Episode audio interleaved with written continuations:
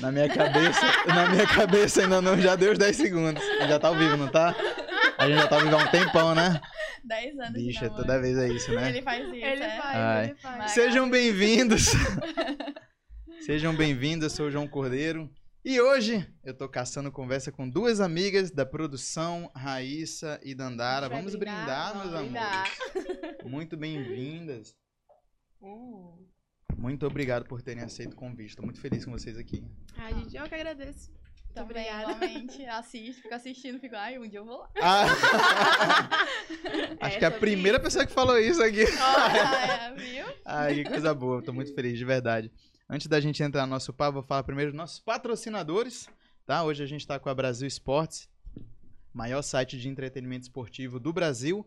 Para você fazer uma aposta, é só você apontar a câmera do seu celular pro QR Code que tá aparecendo aqui na tela e você pode fazer suas apostas esportivas.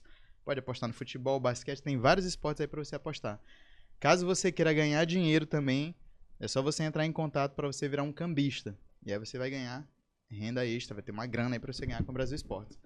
Do outro lado, nós temos a Santé. É uma loja 100% maranhense, onde todas as suas roupas, seu vestuário, tem referências maranhenses. Não é nem roupa, é armadura. Armadura. Que isso, hein? Diferenciado. Então aponta a câmera do teu celular pro QR Code que tá aparecendo desse lado aqui para você garantir as suas peças da Santé. E hoje nós estamos com a parceria do Cantinho do Salgado nos proporcionando esses, can- esses cantinhos, esses salgadinhos maravilhosos. Muito obrigado, Cantinho do Salgado. Ó, bota bem aqui na tela aqui para mostrar, ó. E sigam Cantinho dos Salgados. Valeu. Vou jogar essa caixa aqui no meu. Agressão gratuita aqui. Spider-Man. Meninas, tô muito feliz com vocês. Vocês estão bem? Sim, graças a estamos Deus, bem. estamos felizes, né, amiga? Tudo certo, tudo bom? Uhum. Queria que vocês eh, se apresentassem para quem não conhece. Eu vou começar com a Raíssa. Uhum. Raíssa, se apresente, por Eu- gentileza. Vamos lá, gente. Eu sou pra onde eu olho, amigo. Tem algum lugar? Ó, pra essa, ti, essa câmera tá te filmando, Tá. mas aqui é um papo, a gente não. Meu nome é Raíssa, isso, eu sou produtora, assessora, professora de teatro. Estou aí, acho que é isso, tá bom, gente? aí, Tem que então, falar mais. É, tem que falar mais, É. tá bom. Raíssa, é produtora cultural há sete anos, professora de teatro há uns três, quatro anos. E é isso, amiga, eu não tenho muita...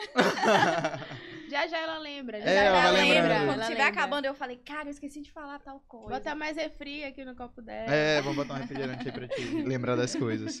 E você, Dantes? Então, boa noite, eu sou Dandara, produtora cultural, né, administradora também. Tô trabalhando com produção há quatro anos já. É, é isso, né?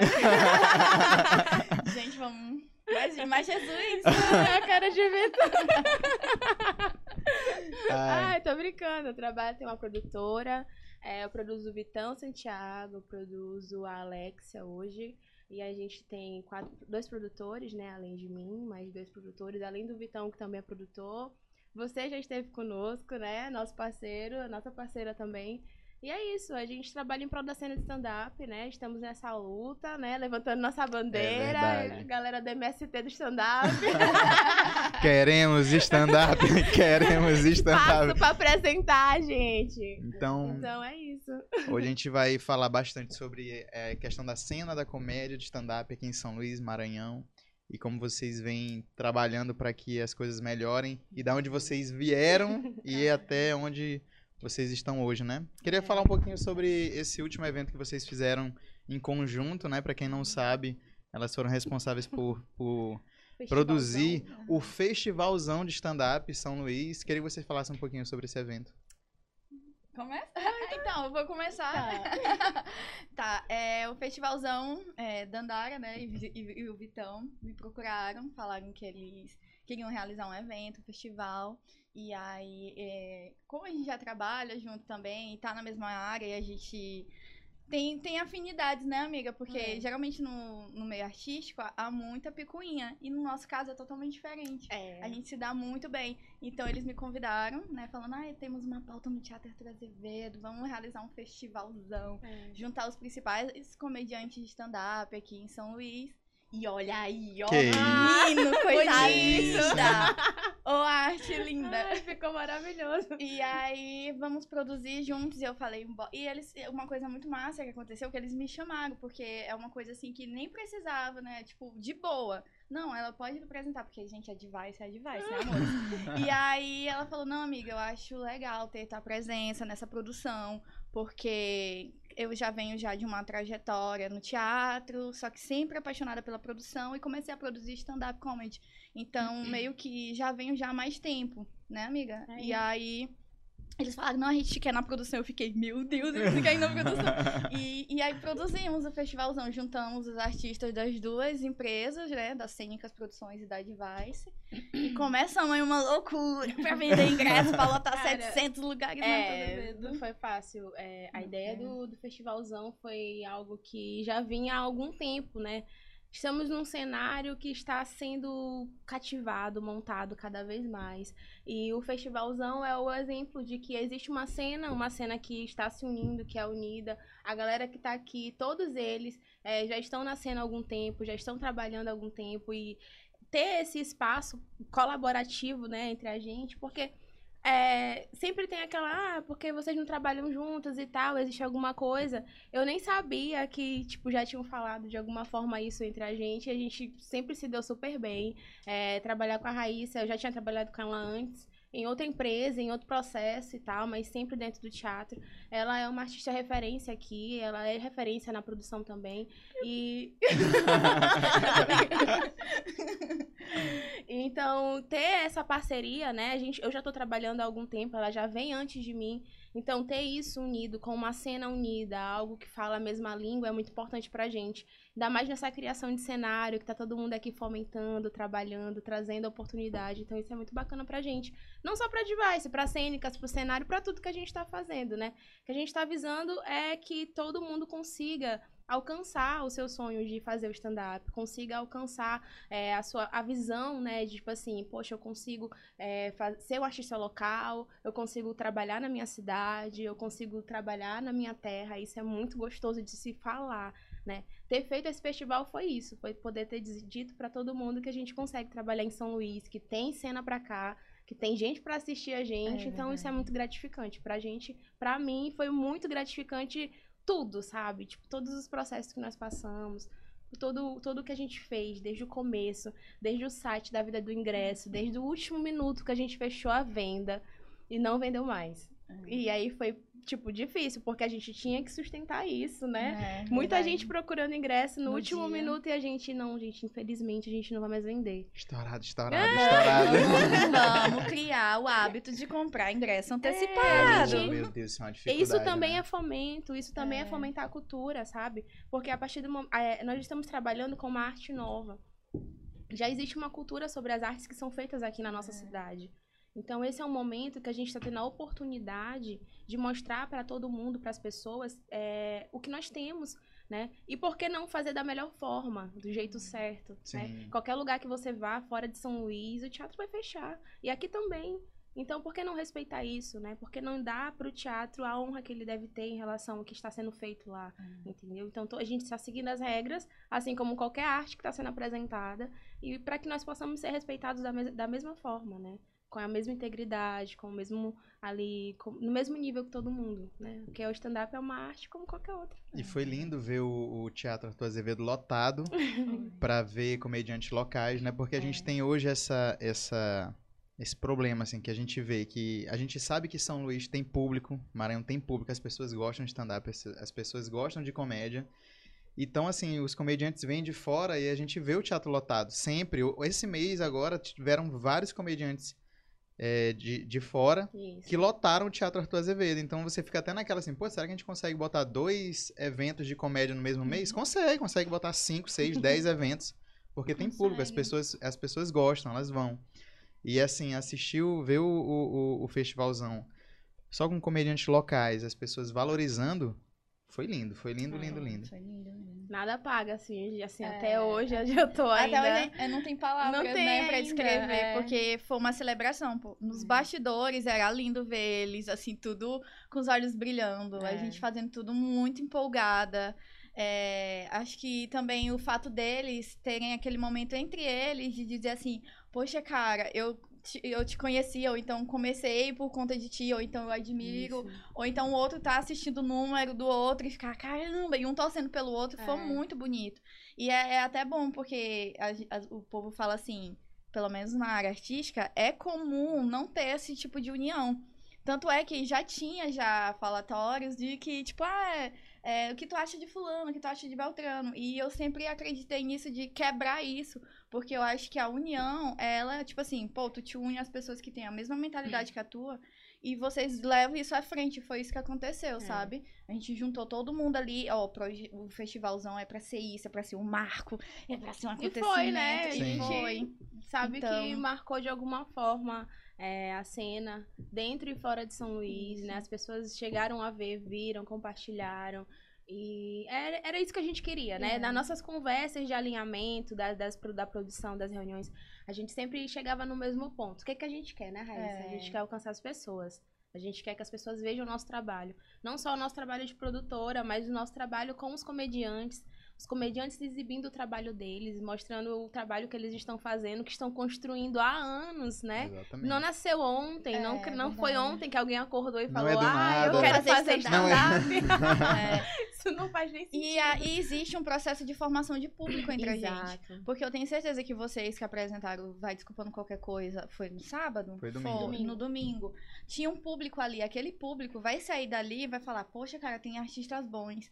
É, a- no- quem foi no festivalzão, tem arti- esse público, ele vai fomentando, ele vai e ele vai voltar sempre. Sim. Então, há uma construção de um público que vai falar assim, não, hoje eu vou assistir stand-up. Eu vou assistir stand-up. Eu acho que essa, nessa, essa também foi uma das nossas intenções, né? Hum. Que é, vamos unir o público de todos e dizer assim, olha, somos artistas, o stand-up tá aqui, acontece, existimos, estamos no Teatro Arthur Azevedo, entendeu? Nossa, eu tenho que parar de falar assim.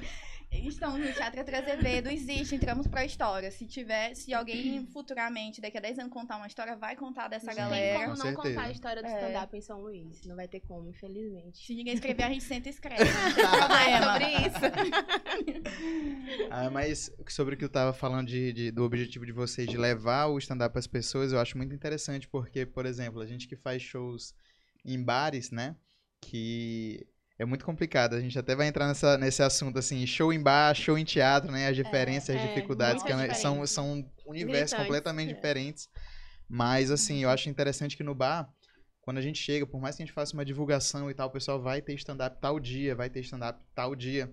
Tem um cara que saiu de casa, ele só quer tomar uma cerveja, ele não tava Nossa. nem sabendo o que, que tava rolando, aí ele tá ali. Por acaso. Ou às né? vezes pior, ele chega, convidou uma, uma gatinha que ele conheceu ali no Tinder e tá tentando aqui conversar com ela, só E que a tem um cara contando piada, ele tá, ele tá bolado, só que. Aí mete assim, tem, tem algum casal aqui? Aí o cara não Ah. sabe nem o que, que ele é. Ele fala, rapaz, encontrei agora no Tinder, era o primeiro encontro, mas pelo visto não vai rolar nada, né? Que já tá estragando aqui a parada. É verdade. Mas é, o que as pessoas falam muito no final é assim, tipo, ah, eu não sabia que tinha stand-up aqui em São Luís. Sim. E eu até falo que isso, isso me, isso me, me magoa no sentido de, tipo assim, porra, bicho, como é que tu não sabe, senhor?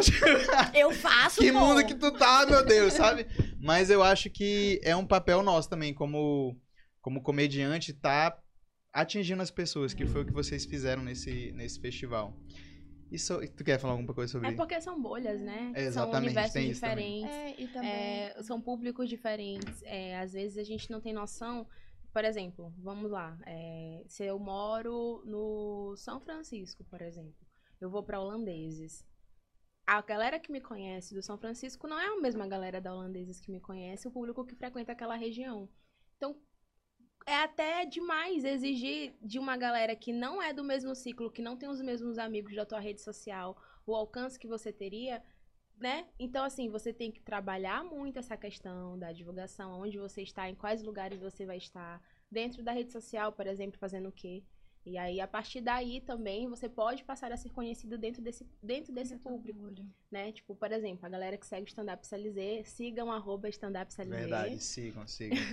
Lá tem tudo, né? Todo mundo tá lá, então é isso. Isso. Ah, vai. Esse, esse, ter esse contato. Então, a galera, a partir do momento que tem esse contato, passa a conhecer não só você, comediante que apresenta num bar ou num restaurante na holandeses, mas uma galera que apresenta em outros lugares, por exemplo. Por exemplo, no domingo eu tava no Retiro Natal fazendo stand-up na rua, com o Vitão e o Pulico.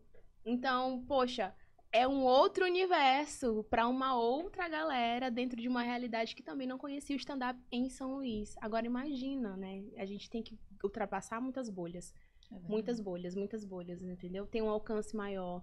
Ser, é, estar em todos os lugares, como a gente sempre prega. Vamos estar em todos os lugares, Sim. né? É, rede social.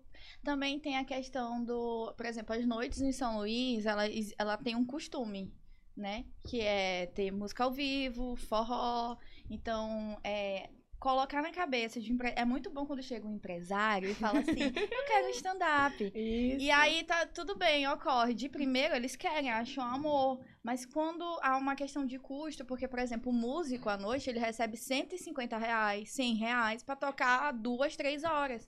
E, o, e vocês sabem que o custo de stand-up, de stand-up, nossa, de stand-up é, é um pouco maior, porque tem um custo de você pagar passagem, às vezes não é só você sozinho, dependendo do teu, vamos dizer assim, nível tu tem 10 minutos, tu tem 15 minutos, tu tem 20 minutos, tu não segura 30 minutos apresentando. Então, tu vai chamar outras pessoas para apresentar contigo. Imagina o cara te oferecer 100 reais e tu chamar mais quatro para apresentar contigo. É. Então, tipo assim. Como assim, né, gente? Então, e, e além disso, é, e aí, para eles, assim, às vezes, para eles, não, para eles funciona, eles te comparam com o músico. É. Aí, fora isso, ainda tem a, a que nem a Dandara falou, a questão da bolha. Por exemplo, é como é que eu posso. São Luís tem quantos habitantes, gente? Um milhão. Um milhão. Um milhão. Tu tem quantos seguidores? Ah, bem pouco. ah, então, vamos lá, vamos estipular. Ele tem mil seguidores. Essas mil pessoas, elas te consomem na internet. As, a tia, a minha tia não te consome, o meu irmão não te consome, entendeu? Por que não me segue então, aí, gente? É, pra Olha seguir aí, agora que você tá na família. Vamos seguir. Oi, João Cordeiro. Eu, João Cordeiro, então, nem andando me segue, brincadeira. É, Mentira, então, por exemplo, aquela menina que tá assistindo o teu vídeo, ela vai querer assistir, mas talvez o irmão dela não. Então, a menina sabe que tu faz stand-up, mas o irmão dela que tá do lado dela e tal, fica...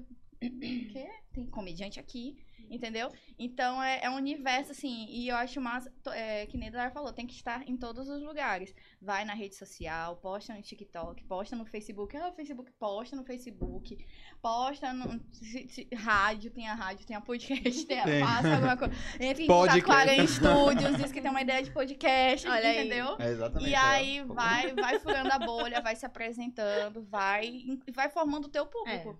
É. Entendeu? Porque por mais que diga assim, ai, tem muita gente que não consome. Mas, por exemplo, eu acredito, a Dandara, já acompanho as produções dela e sempre dá público. Eu produzo, sempre dá público. Então, existe um público ativo em São Luís que diz assim: não, não quero rir. Tô afim de dar uma risada. Ah, tem gente que foi pela primeira vez e falou: Gostei, eu quero mais. É. Eu, onde é que vocês apresentam? Me Isso. dá o contato. E assim a pessoa volta sempre. E aí vira sempre. um público cativo, né? Por exemplo, no sketch, né? Que acontece toda semana, o sketch é um lugar onde o público está se transformando no público cativo, que era tudo que nós e os comediantes queríamos, né? Exatamente. Uma noite de teste onde tá funcionando, virou orgânico. Agora, a partir de agora, a gente não tem mais o que fazer. As pessoas estão indo já para assistir, para contemplar e tal ficam lá, ai meu Deus, que maravilhoso, stand-up aqui e tal. Onde é stand-up? Não é, é a melhor pra, acontece pra, dele, pra, quem não conhece, pra quem não conhece, vamos só frisar aqui, ó. Pra quem não conhece, Sketch Comedy é um projeto desenvolvido pela Advice. Vai lá, vai lá, Danara. Vai, vai, vai, faz teu, faz teu, então, vende teu peixe. Sketch é uma noite de testes, né? Que funciona há três anos já, graças a Deus, tudo certo. Eu sou uma mãe orgulhosa pra falar do sketch, porque é um lugar que nós pensamos para ser um lugar de aprendizagem, né? Onde seria uma troca constante entre as pessoas, entre os comediantes, entre as pessoas que fossem lá para assistir. Nós começamos no shopping, Hoje mesmo eu tava olhando umas, umas lembranças aí do primeiro sketch, né? Tipo, olhando os meninos, o quão... Nossa, né? galera, a, o, a, né? A idade. aí eu tava vendo o quanto que. E aí começou lá no Shopping São Luís. Né? Foi a nossa primeira noite, foi lá no Shopping São Luís. E aí no ano seguinte, logo em janeiro, foi em dezembro, né? A primeira edição, e logo em janeiro a gente fez, começou e não parou mais né? Só paramos por conta da pandemia e tal, mas aí é, não parou mais o projeto. Nós continuamos com os comediantes, outros comediantes foram chegando, outros foram saindo, teve gente que ficou na cena de stand-up, teve gente que não ficou, procurou outras coisas para fazer da vida. E tudo bem, né? Fazer o quê? É cada, um, cada um tem um sonho diferente e tal. Mas e... o Acho que é, eu falei tudo do sketch, eu acho. Não, ah, agora a gente ah, tá funcionando no Fala da Ilha, amiga. Ah, é. é. Então, a gente foi pro Shopping da Ilha, passamos um ano lá, e aí... Não, dois anos lá, mais ou menos, foi isso, dois anos. E aí a gente fechou, né, por causa da pandemia. E aí a gente voltou com o terceiro aniversário do sketch, que foi um verdadeiro presente, né? Porque nós fizemos no teatro, né? Ah, e foi mesmo. um sonho, porque era um projeto pequeno ali pra testar texto toda semana, os comediantes iam e tal. É, eu nunca tinha pensado que realmente o sketch fosse pra um teatro, pra... mas Foi foi, algo que foi realizado e foi maravilhoso, foi lindo. Tu tava no nosso Tá. elenco, foi, foi incrível. A gente gravou o Aranha, estava com a gente também, parceiro forte. Foi a primeira vez que eu me apresentei no teatro. Olha aí, olha olha aí. só, realizando sonhos, É, olha é só, verdade, é isso. sim. Então, É diferente, né, amiga? Foi maravilhoso, é diferente, Demais. foi maravilhoso. E o sketch é isso, é uma noite pra você testar, é, onde, é o lugar pra você errar, é onde você vai falar besteira, eu vou te tirar com um sino de dois minutos, com certeza, vou. Isso é maravilhoso. É Boa. porque assim, ó, vamos focar só nessa parte Ah, aqui, é, isso é vai. maravilhoso. Porque assim, ó, o sketch é, é, é uma noite de teste de piadas, onde você, que se acha engraçadinho, né? Eu sou o engraçadão da galera. Eu dou certo no stand-up. Então vai lá no sketch, Vai meu, lá, meu brother, pô. vai lá no sketch. Escreve teu texto e te apresenta. Se em dois minutos. Todo mundo tá te olhando aqui assim, ó. E aí, bozão? Cadê o punch? Não tô rindo, não tô Cadê o rindo. punch? Já tem dois minutos aqui eu não tô rindo. Dandara toca um sino, que é humilhação. E aí E o som. comediante tem que descer do palco, né? Porque o sino é o rei no sketch. Uhum. Certo. Nós temos dois minutos pra você fazer a galera rir. Se você não conseguiu, você desce do palco, sobe outro comediante. Que dor. A gente tem o MC, o MC, é, o nosso MC agora é o Vitão, foi o Andrinho, já foi o Andrinho, já foi o Pulico, já foi o Gil. É, e o Vitão agora tá sendo nosso MC lá no Fala Dele, toda quinta-feira, às 20 horas. Compareçam. Em ponto, É hein, ali na? Rua do Egito, na Rua do Egito, perto ali do Santa Teresa. Santa Teresa, exatamente. E é bom tu falar da, da pontualidade, né? Porque aqui em É, São Luís as importante. pessoas. É, tem uma dificuldade aí, né? E a- essa produtora aqui que vos fala também tem uma dificuldade, né? Com esses Uhum. atrasos. A gente é, lida com o atraso de uma forma muito séria, né? Tipo, é 8 horas, é 8 horas. Os nossos espetáculos começam em horário pontual. Porque nós gostamos de preservar e prezar, né, por esse É. respeito a esse horário, porque o cliente que chegou primeiro não tem culpa da pessoa que vai chegar muito atrasado, não é Dá mesmo? pra tu trabalhar na aviação, tu sabia? Olha dava certinho, Dandara, Nossa, adoro a tua certinho. história da moça que o avião era, tipo, sei lá, 8 horas e a mulher chegou 15 pra 8. alguma Não, coisa assim, achando tem que é ônibus. Achando que é um. Ah, Ei, diversos. avião. É, volta, tem como voltar? Não, moça, não tem, já fechou, é já isso, era. é. É, e até porque também o tea- o tea- os teatros aqui em São Luís, eles costumam abrir uma hora antes, meia hora antes. Aí tu pensa, tu chegou meia hora antes, aí deu oito horas, a pessoa quer entrar no teatro, sendo que, ó, foi informado que tinha que chegar com antecedência. Então é, é, é, um- é uma questão de costume, né? É, exatamente. Só quem tira né, o costume é quem tá Então ali vá fazendo ao o tempo teatro, galera. Vá ao teatro, chegue cedo, chegue no horário. Pontuais. Até porque se passar do horário, tem hora extra, galera. É. Aí a gente não quer pagar então, como boa empresária, né, aquele negocinho do... o atraso de vocês dói no nosso bolso. É, sobre isso. Cara, é por isso que esses últimos, esses últimos dias aí, esses dias que. Teve uns, como eu falei pra vocês, né? Uns comediantes vieram de fora, a gente foi no, É. com o grupo Vai Desculpando, a gente conseguiu abrir alguns shows, né? E, cara, era assim, ó, vocês têm 10 minutos. Mas é 10 minutos, tipo assim. E é muito assim, bora por causa da hora extra, é justamente isso. Cara. É 10 minutos e acabou. A gente fazer mesmo certinho pra não ter nenhum problema com, E é, com, é- com eu hora acho, até falar sobre isso, é muito perfeito isso que vocês estão fazendo, porque há um tempo atrás era a gente botando, É. empurrando. Galera, vamos lá Vamos abrir, lá, deixa abrir. abrir. Aí eu olhando Vai. vocês abrindo os, os grandes shows, É. agora eu fico, caraca, doido. é uma felicidade enorme, assim. É tu- outra realização, É. sabe? É um momento, de- é um momento depois de alguma realização que a gente teve. Com é um certeza. depois. Tipo É. assim, o que nós conseguimos passar, a gente conseguiu, vocês estão E fazendo. até hoje tá? também ainda é muito bom, não que, ai, tipo, mas é porque quando a gente tá nesse processo de até a gente encontrar o nosso jeito de produzir, a nossa produção, É. o nosso público, a gente abre muitos shows pra artista nacional e aí a gente percebe que os produtores, graças a Deus, né, de alguma forma, em São Luís que traz esses artistas é, nacionais, eles abrem portas pra gente, inclusive, né? É, exa- sim, sim. E é até uma cultura que a gente vê muito lá em São Paulo, em outros lugares, que é, a galera abre e tal. Tem aquela questão, tipo assim, eles viajam muito conhecendo outras cidades É. e tal. Então, dar a oportunidade ali pra alguém da terra. locais. Eu acho isso muito legal, uma construção muito boa, faz, muito, faz parte, É, faz parte do processo. É bom, é bom tanto pra eles quanto pra gente, né? É, Porque. nossa, com certeza. Visibilidade, né? O pessoal conhecer, ou uma Nossa. pessoa da cidade. Aquela pessoa que falou assim, nossa, eu não sabia que aqui tinha stand-up. Te olha abrindo e fala, aqui tem stand-up. É, exatamente. Eu vou seguir ele. É. Ei, quando é que tem show? É. Mas é desse jeito, cara. É Entendeu? desse É jeito. É isso. muito massa. Ah, eu te vi lá na MED. Ah, eu te vi lá no. Olha aí, ó, olha aí, ó. Que isso? Ai, meu Que Deus. lindo. Nossa, gente, foi lindo. Isso é muito significativo. Nossa, galera. É isso. Obrigada a todo mundo que foi. Cara de cara tá bundudão, né, senhor? É, Não, mas foi lindo, foi lindo. Ah, foi- Só gente boa, viu? Só gente Nossa, boa. gente, só gente lindo, boa. lindo. Cara, passa um filme na cabeça, assim. É uma... Eu sou muito grata, Vitor e Dandara, por esse convite. Porque, nossa, Arthur Azevedo é o segundo maior. É o segundo. é, não, não é o maior. É o segundo teatro do Brasil mais antigo. Mais antigo. né? E o mais antigo. Então, tipo, E é o nosso maior teatro daqui, né? Então. E é É, lindo, nossa, né? parece cara? assim É que é meter o pé e dizer assim, chegamos, amores. Estamos aqui, fazendo e acontecendo. Eita, Ó a galera aí do, do chat ao vivo, João Vitor. João, João, meu amor. Mua. As Obrigada, maiores, mais Eduardo. profissionais, as mais lindas que eu conheço. Não. a galera tá muito, muito boa com a gente hoje, amiga. Esse salgado tá uma deli- delícia, querido. Tá, meu Deus. Como, como? Obrigada, Mas chama, gente.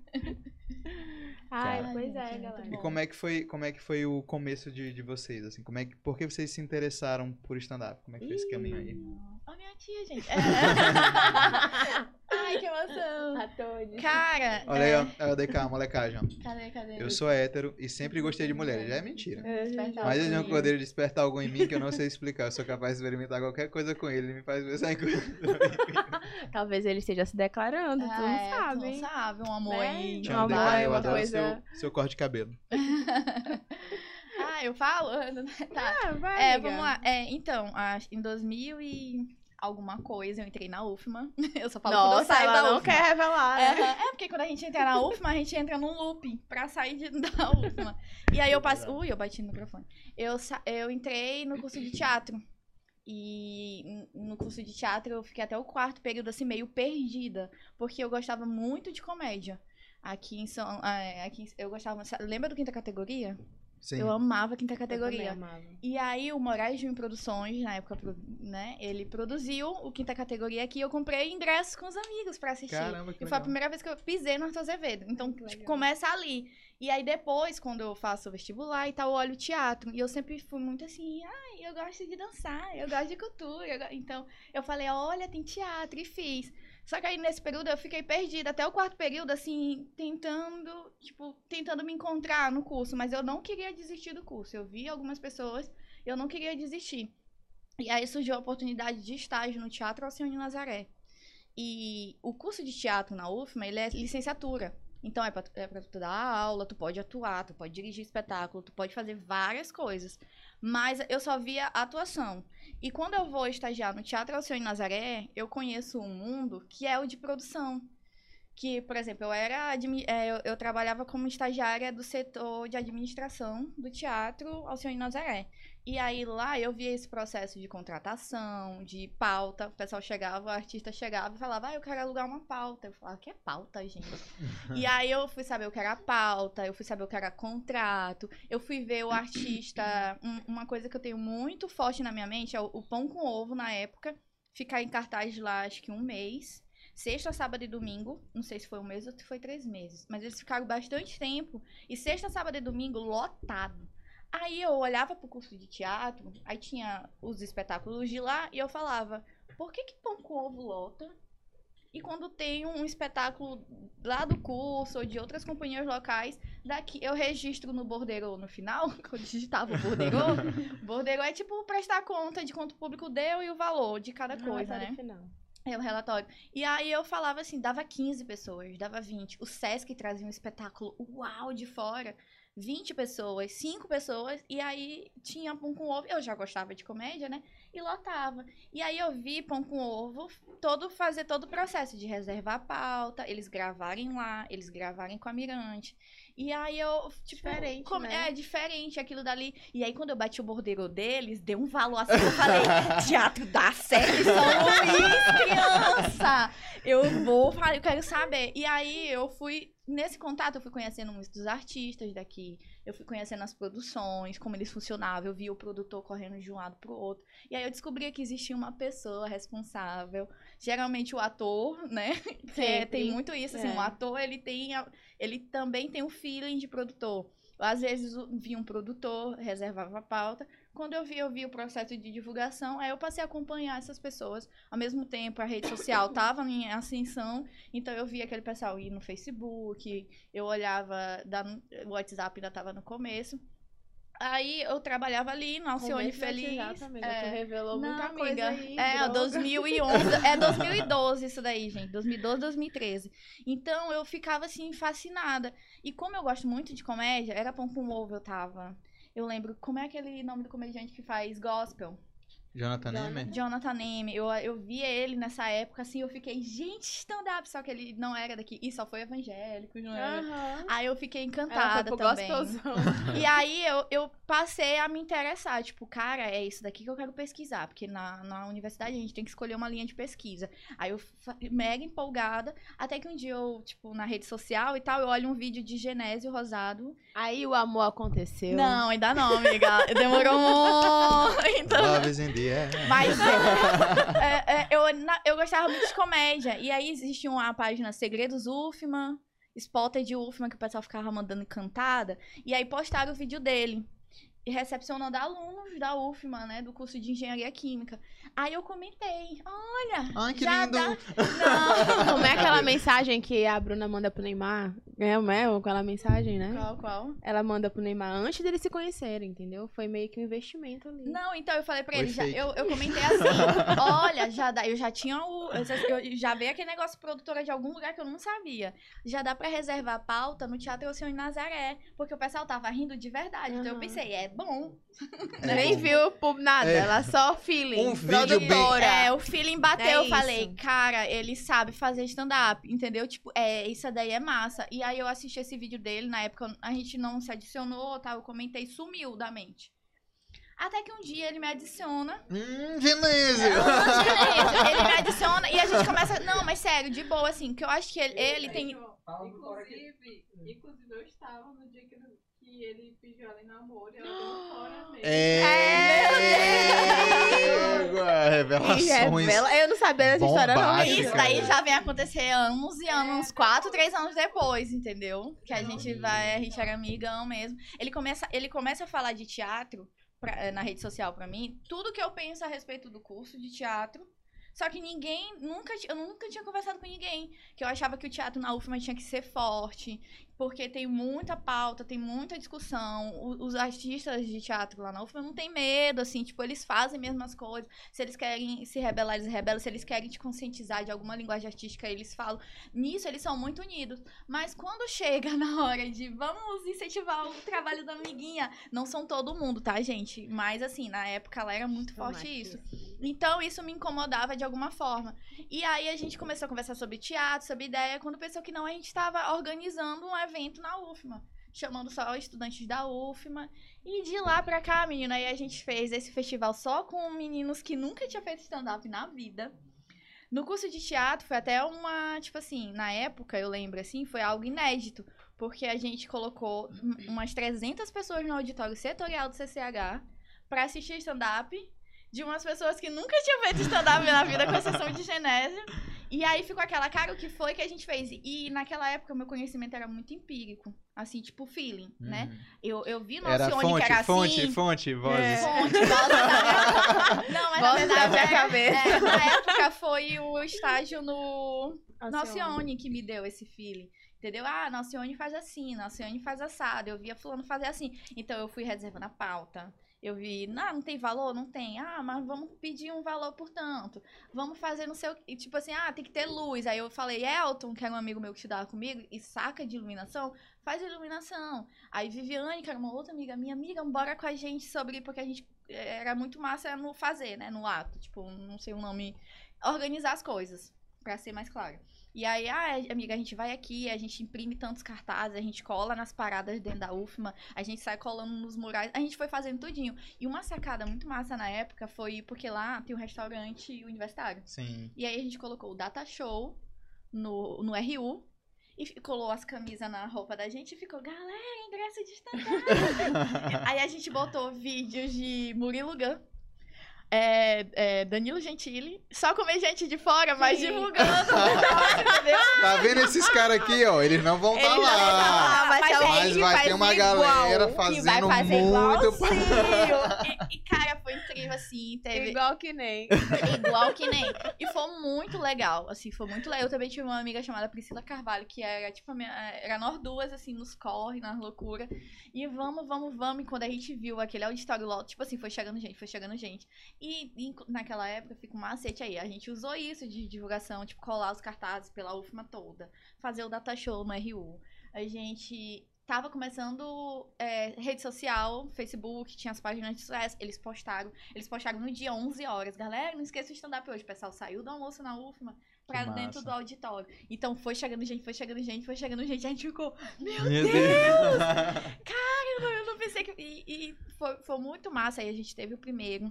Depois, numa disciplina de prática de produção lá dentro, a professora votaram e aí escolheram pra ser stand-up, porque eu escrevi um projeto pra stand-up. A professora, nossa, muito bom. Aí o pessoal na sala começou a votar. Aí eu fiquei, estão votando no stand-up? Tá acontecendo alguma É alguma coisa. coisa. E eu chorando, amiga, que eu sou chorando. Ah, eu imagino essa cena, eu imagino. E eu, todo mundo na minha sala, porque assim, querendo ou não, gente, há um. Há um como é que eu posso falar? É, Uma um- resistência. um- na verdade, há uma implicância da, dos artistas, tipo, mais. Eu não, eu não condeno nenhum, eu adoro todos, mas.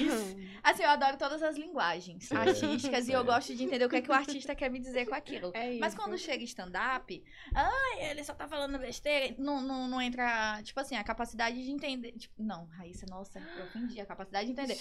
A leitura de. Não, Tem mais refri, gente? é, Tem. deixa Olha eu beber que eu estou soltando minhas revoltas. Hum, Mas Na eu- verdade, é tipo assim, eu compreender que tu escreveu um texto, que aquele texto não é tua verdade, não é tua opinião. Tu escreveu uma piada. Claro que existe casos e casos. Mas é assim, é preciso olhar pro, pro stand-up como uma arte, no ponto de essa é, a piada vem na cabeça do comediante, ela sendo escroto ou não. É, eu acho que existe muita gente que acha que entende a linguagem artística, né? Que, no caso do stand-up, e aí, ah, não achei graça. Ah, tal. eu não gosto. Tá tudo bem, Não, tá pô. tudo certo. Tá tudo bem. Mas não vem dizer que. Não vem diminuir o trabalho do outro. É. porque- e aí isso rola e não é muito legal. Os haters, né? Mas afim, aí eu fui seguindo, foi, a gente foi seguindo até a hora que aí a gente fez o stand-up, fez um de segunda, aí continuou produzindo na UFMA. Só que aí é, eu, fui, eu fui errando na produção. De tipo, o primeiro deu 300, o segundo deu 158. Sabe aquela coisa de vem, ganhei o jogo? aí eu relaxo. Já sei tudo. Não, aí foi dando, aí tipo assim, aí eu pensei, só que eu interpretei na época assim, a gente tem que sair da UFMA. Bora tentar fora da UFMA, né? Tipo, ah, bora tentar, bora tentar. Só que antes da gente sair da UFMA, o Pátio Norte entrou em contato com a gente. Pra- acho que tinha acabado de estrear aqui, aí teve, aí entrou em contato com a gente. Eles tinham estreado, eles tinham feito um mês um mês de pão com ovo, eu acho. Lotado, Pátio Norte. Pão com ovo, Pão né, com ovo. galera? E aí depois eles colocaram a gente, lotado de cadeira vazia. Cheio de almas. Ah, e não, e o pior é que tinha gente bebendo. Aí o pessoal ficava Oh, bebendo, tá, e aí? Ei. Só que no último dia, a gente, eles fizeram um stand-up e jogaram improviso no final. Aí o último dia foi incrível. Não sei se era porque era o último dia, mas. Já tava aqui com o coração então isso na encorajou mão. demais a gente. Não, bora sair. Aí a gente saiu, isso em 2014, eu acho, 2014, 2015. A gente sai da. A gente produz 2013, 2014 na UFMA e sai da UFMA e, e produz no Comediante do Piauí em São Luís. Aí depois do Comediante do Piauí é que a gente encontra. Assim, a gente produz deu super legal, assim, tipo, não lotou até a tampa, mas deu pra produção se pagar e tá um ponto de equilíbrio não lucrou muito, mas também não teve prejuízo. E aí surge a oportunidade de um estágio no. Eu saio do Teatro Oceane pro Sesc. Tipo, terminei aqui meu contrato, no outro dia eu tava no Sesc. isso. graças Graças a Deus. nossa, amiga, a maior felicidade da minha Graças vida. a Eu Deus. ainda lembro na entrevista do Sesc, eles perguntando, mas essa produção é o que tu quer? Eu falei, é o que eu quero. É o que eu quero. Sérgio. Eu não posso. Não sei. Porque aqui É. era, o, Se- era o É. Sesc, pô. E o Sesc tem um setor de cultura que Só pra ele, isso. ele só pra isso, pra cultura, pros projetos, pro, pras oficinas que acontecem lá. É uma, só cultura. O setor de cultura do Sesc é incrível, assim. Eles trazem produções. Produções de fora, eles incentivam o artista local, eles Nossa. fazem editais, abrem. Nossa, a gente vai fazer propaganda Cara, do Sesc Real, porque em realmente São- é um parceiro. É, em São Luís, tipo, existem dois, dois fomentadores, assim, que são extremamente importantes. Um é o governo, né, que faz os editais, mas Alô, o governo! Sesc, o Sesc Maranhão tem um papel fundamental para a cultura local. É. Tipo, companhias de teatro que talvez você, quando alguém te olha e fala assim, ah, eu não sabia que tinha stand-up, existe, ah, tu assiste o Sesc e pensa, cara, essa companhia de teatro é daqui. É, daqui. Eles já circularam o Brasil todinho. É. Entendeu? E tu fica, meu Deus, e tem companhia de teatro daqui do Maranhão de São Luís que já rodou o Brasil todo. E o Sesc já contratou, mas nunca foi contratado por outros fomentadores. Não forma tanto público aqui. Mas quando vai pra fora, é uma um coisa. espetáculo gigantesco. Então, tipo assim, tem. é, o Sesc ele tem um, um, um papel fundamental. E ali eu aprendi o corre louco. o olho do furacão. É show pra 5 mil pessoas, 2 mil pessoas. É teatro que eles levam escola. Então, eles têm não só o papel de produção, mas de produção cultural. Que é fomentar, tipo, tu passa uma semana tendo oficina de circo e no último dia tu assiste lá a apresentação de circo. É, tem toda um- uma estrutura. E aí eu criei mais coragem. e comecei a. Aí eu. é, No momento que acho que Caio, Genésio, Romeu, eles se encontram. Todo mundo ali no YouTube, Andrei Monteiro. Eles tudo ali no YouTube, fazendo vídeo de YouTube. O Whindersson começando a estourar já, fazendo show de stand-up. É, e aí, eles. Acho que meio que vem como uma inspiração. Pelo menos naquela, na, na- naquela, naquela nossa idade ali, o Whindersson era uau. Sim. Ainda é, gente. É, não, é, sim, mas é tipo assim, ele tinha surgido, ele tava bombando, assim, tipo, 5 milhões, sabe? Entendeu? Ele não tinha. Eu acho que o os- Whindersson foi aquela os o primeiro 34 boom, né? milhões. Que todo É. mundo teve, É. aquele- aquela primeira explosão de É, ser aquele- alguém pra o stand-up, não é necessariamente que pra um pro personagem. Brasil todo, entendeu? né? Pro Tipo, Brasil pra todo. gente que era con- consumia YouTube, a gente ficava, nossa, é o o Whindersson, sabe? E aí eles se inspiraram nele, porque na mesma época ele, ele já tava fazendo stand-up. Então a gente se encontrou. Eu não sei te explicar exatamente como tudo, tipo assim, ah, eu sentei com o Caio, eu sentei com o Romeu. não, foi um dia na casa de Genésio, tava todo mundo lá.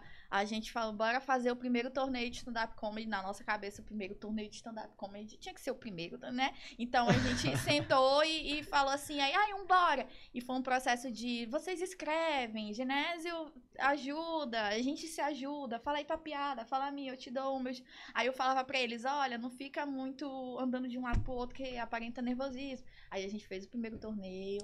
Eu fui nesse fazendo- torneio. No Olha primeiro torneio. Foi, eu fui. Porque Meu assim, ó, Deus! eu, eu tenho, tinha vontade de fazer stand-up há muito tempo. Desde essa Aham. época que produzia Genésio na UFMA. Eu estudei na. UFMA, fiz turismo na UFMA. Meu Eu Deus. acompanhava vocês. Tu João é conhece o André? velho. João é velho. Eu André, trabalhei- conheço Ah, o André, Eu trabalhei com o sim. André no Alcione, no Sim, André. sim, ele trabalha comigo hoje.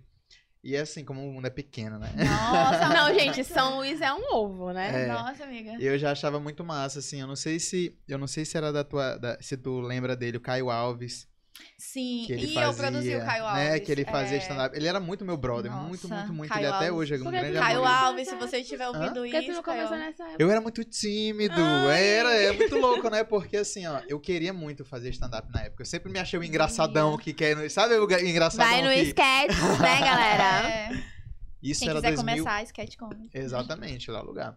E naquela época, pô, 2012, era uma época assim que era difícil, tanto Nossa, tanto era. porque assim, hoje você tem uma grande vantagem, que eu sempre falo pra galera, é uma vantagem muito grande tu chegar no lugar e falar assim: "Ah, eu queria, o que que vocês acham de botar um stand up aqui de, de quinta?" E a pessoa já sabe o que é stand up.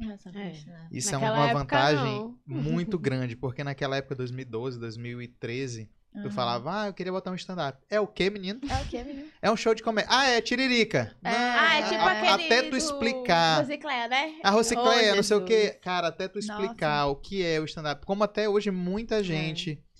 é, é, não, não, a, a pessoa gosta de stand-up, ela vai, ela consome, mas até hoje ela fica. Ela não entende, por exemplo, a questão da, de saber que isso é uma arte. De, que saber, de saber que a gente escreve e que a gente ensaia, Que é que, a gente se apresenta, que é autoral, Acha que é improvisado, né? tem muita gente que acha que é improvisado. Então, assim, na época eu era, eu era muito tímido, eu tinha, tipo, 17 anos, 18 anos, muito, muito cabulado com tudo. E hoje eu falo assim, pô, eu comecei no stand-up na época certa, porque hoje eu tenho uma mais maturidade, acho que é, meu trabalho me ajudou a ter mais desenvoltura. E tu começou, amigo? E eu comecei, é, É, isso aí. sobre é, é começar, né? Porque até então é que a fica gente na... fica... muita gente tem vontade, muita gente faz, a, a piada não entra, dói, desiste. Exatamente. Tem muita É. gente boa que surgiu e parou. Tem muita gente que acha que é fácil, tem muita gente que É. fala, ah, eu sou engraçado com meus amigos, eu vou ser engraçado engraçado. pra uma plateia com mil pessoas que ninguém me conhece. Então tu chega, ah, meu nome é João, não sei o que, o pessoal fala, ah, tu quer... Vai Quê? tipo a porra, Sabe? É tipo Quem é? Sai daí, doido. Ainda mais aqui em São Luís. engraçado? Ainda mais que a vai aqui em São Luís dói. Dói, né? dói. Quer dói. ser engraçado? Ele Não, esse bicho aí acha Vai pro engraçado, circo, não. vai pro circo. Não, e começa é. assim, ah, mãe, tô fazendo stand-up. Que é isso, menino? Isso dá dinheiro, isso aí. Isso. Ah, é teatro, é teatro. Ah. Teatro lá no teatro. Oh, meu Deus. E aí, É. então, assim, eu fui no, nesse festival, assisti o, a galera e, né? porra, foi muito massa. Já era uma época que eu queria começar, mas, mas fala, fala como É, é aí a gente teve o primeiro torneio, aí depois do, do primeiro torneio a gente foi produzindo os outros e outros, a gente foi, foi, foi fazendo, ai, bora, e a gente fez o stand-up SLZ, que era Romeu, Caio, nossa, mas a galera do primeiro torneio, aí a gente passou um tempão apresentando todo mundo, e aí, nossa, aí foi, foi, foi produzindo, gente, Foi, foi, foi, foi. indo, E chegou aqui. é, a gente, até a hora que eu cheguei aqui, a gente foi produzindo, fez o primeiro stand-up, depois é- é ele aí, Genésio, vai pro Multishow, tipo, com dois, três anos de stand-up. Um cara acha o vídeo dele, né? E aí, quando ele vai, ele tem a oportunidade de ver o cenário por lá, fica empolgado, pensa em ficar por lá. No entanto, ele pensa, não, eu, em vez de ficar aqui, eu vou fomentar lá em São Luís, que nem tem. Aqui É. já tem uma galera fazendo. Claro que ele tinha muita vontade, mas ele tem uma baby de 7 anos hoje. E aí, o amor dele, né? Tipo, não, não quero perder essa convivência com a minha filha. Então ele pensou, vou ficar em São Luís, vou fomentar a comédia lá, o que eu puder ajudar pra fazer. Até porque também é bom ir pra fora, porque vocês têm a ideia de que, tipo assim, é, eu tô, eu não sou tão ruim assim. Porque também tem a confiança de vocês, entendeu? Exatamente, é. É. Então vocês, aquele cara ali subiu, eu- posso ser mais engraçado. Mas ou, tem isso mesmo. ou então Mas é uma não. questão de confiança, né? É. Do comediante mesmo, é, de, de estar num outro lugar, um lugar de referência. De repente ele Uhum. vê que tem comediante que tá ali na mesma posição que ele, não foi tão assim, a galera não É. riu tanto. Ou então, tipo assim, tu tá ali com o cara, dividindo. Tu, tu tem uma ideia dele lá e tu aqui. Aí tu tem a oportunidade de estar no mesmo local que esse cara, fazendo piada, escrevendo, e tu fala. E ele, te, quando alguém te, tipo, prova social, né? Ele te elogia, ele fala, pô, tu escreve bem, pô. Aí tu, é, eu escrevo bem. eu sou bonzão. Eu sei. É, eu sou bonzão. E aí isso acaba que, tipo, te dá uma confiança de dizer, eu posso ajudar outras pessoas. E aí quando ele volta, a gente abre o curso. Aí faz o segundo torneio, aí abre outro curso, faz o terceiro torneio. Aí foi fazendo, aí a vida adulta começou a bater na porta de todo mundo ali, né? Porque a gente tá na faculdade, os meninos estão no ensino médio. Ah, é tudo Tá colorido. todo mundo legal, de boa, 50 reais, tá tudo bem. e aí, 50 reais pra cada, 100 reais pra cada, e aí a faculdade começa a apertar pra TCC, pra não sei o quê. Então, cada um foi meio que. É, Seguindo seu tipo, rumo ali. nossa, vamos seguir, vamos tentar sobreviver, trabalhar. E, e aí com- a vida adulta começa, a conta de luz começa a chegar em casa. então a mãe fala, e aí, tu pode pagar a conta de luz? Então, até então, que era uma brincadeira, a gente, tipo. Tipo assim, uma brincadeira que eu falo é surgiu muito da nossa vontade de fazer acontecer, entendeu? Ai, que legal, eu quero viver disso, eu quero fazer isso. E aí eu pensei, não, a gente tem que profissionalizar, tem que. Eu tenho que estudar, eu tenho que ter uma prova, tipo, prova social, tá tudo na minha boca. Eu tenho que me formar pra dizer assim, eu, eu faço isso aqui, eu trabalho com isso aqui, eu gosto de trabalhar com isso aqui. E aí a hora que eu, tipo, foco no curso pra concluir. Aí eu foco no TCC, eu estudo produção teatral do espetáculo Pão com Ovo, faço TCC, depois surge em São Luís, nossa, acho que muitas cabeças pensando, né? Surge o, o primeiro curso de produção cultural do IEMA, na época, Sim. isso em 2017 já. Isso. E, o a gente e começou aí também. surge também o Sou Açaí pré-genésio. E aí ele começa a fazer o show, os meninos vão ter um dia fixo, aí dá pra tu testar piada à vontade. Foi algo assim, o show é, um- é uma. Tipo, eu adoro bar de comédia porque o show me, traz é, me lembra muito do show. E o de- era todo sábado.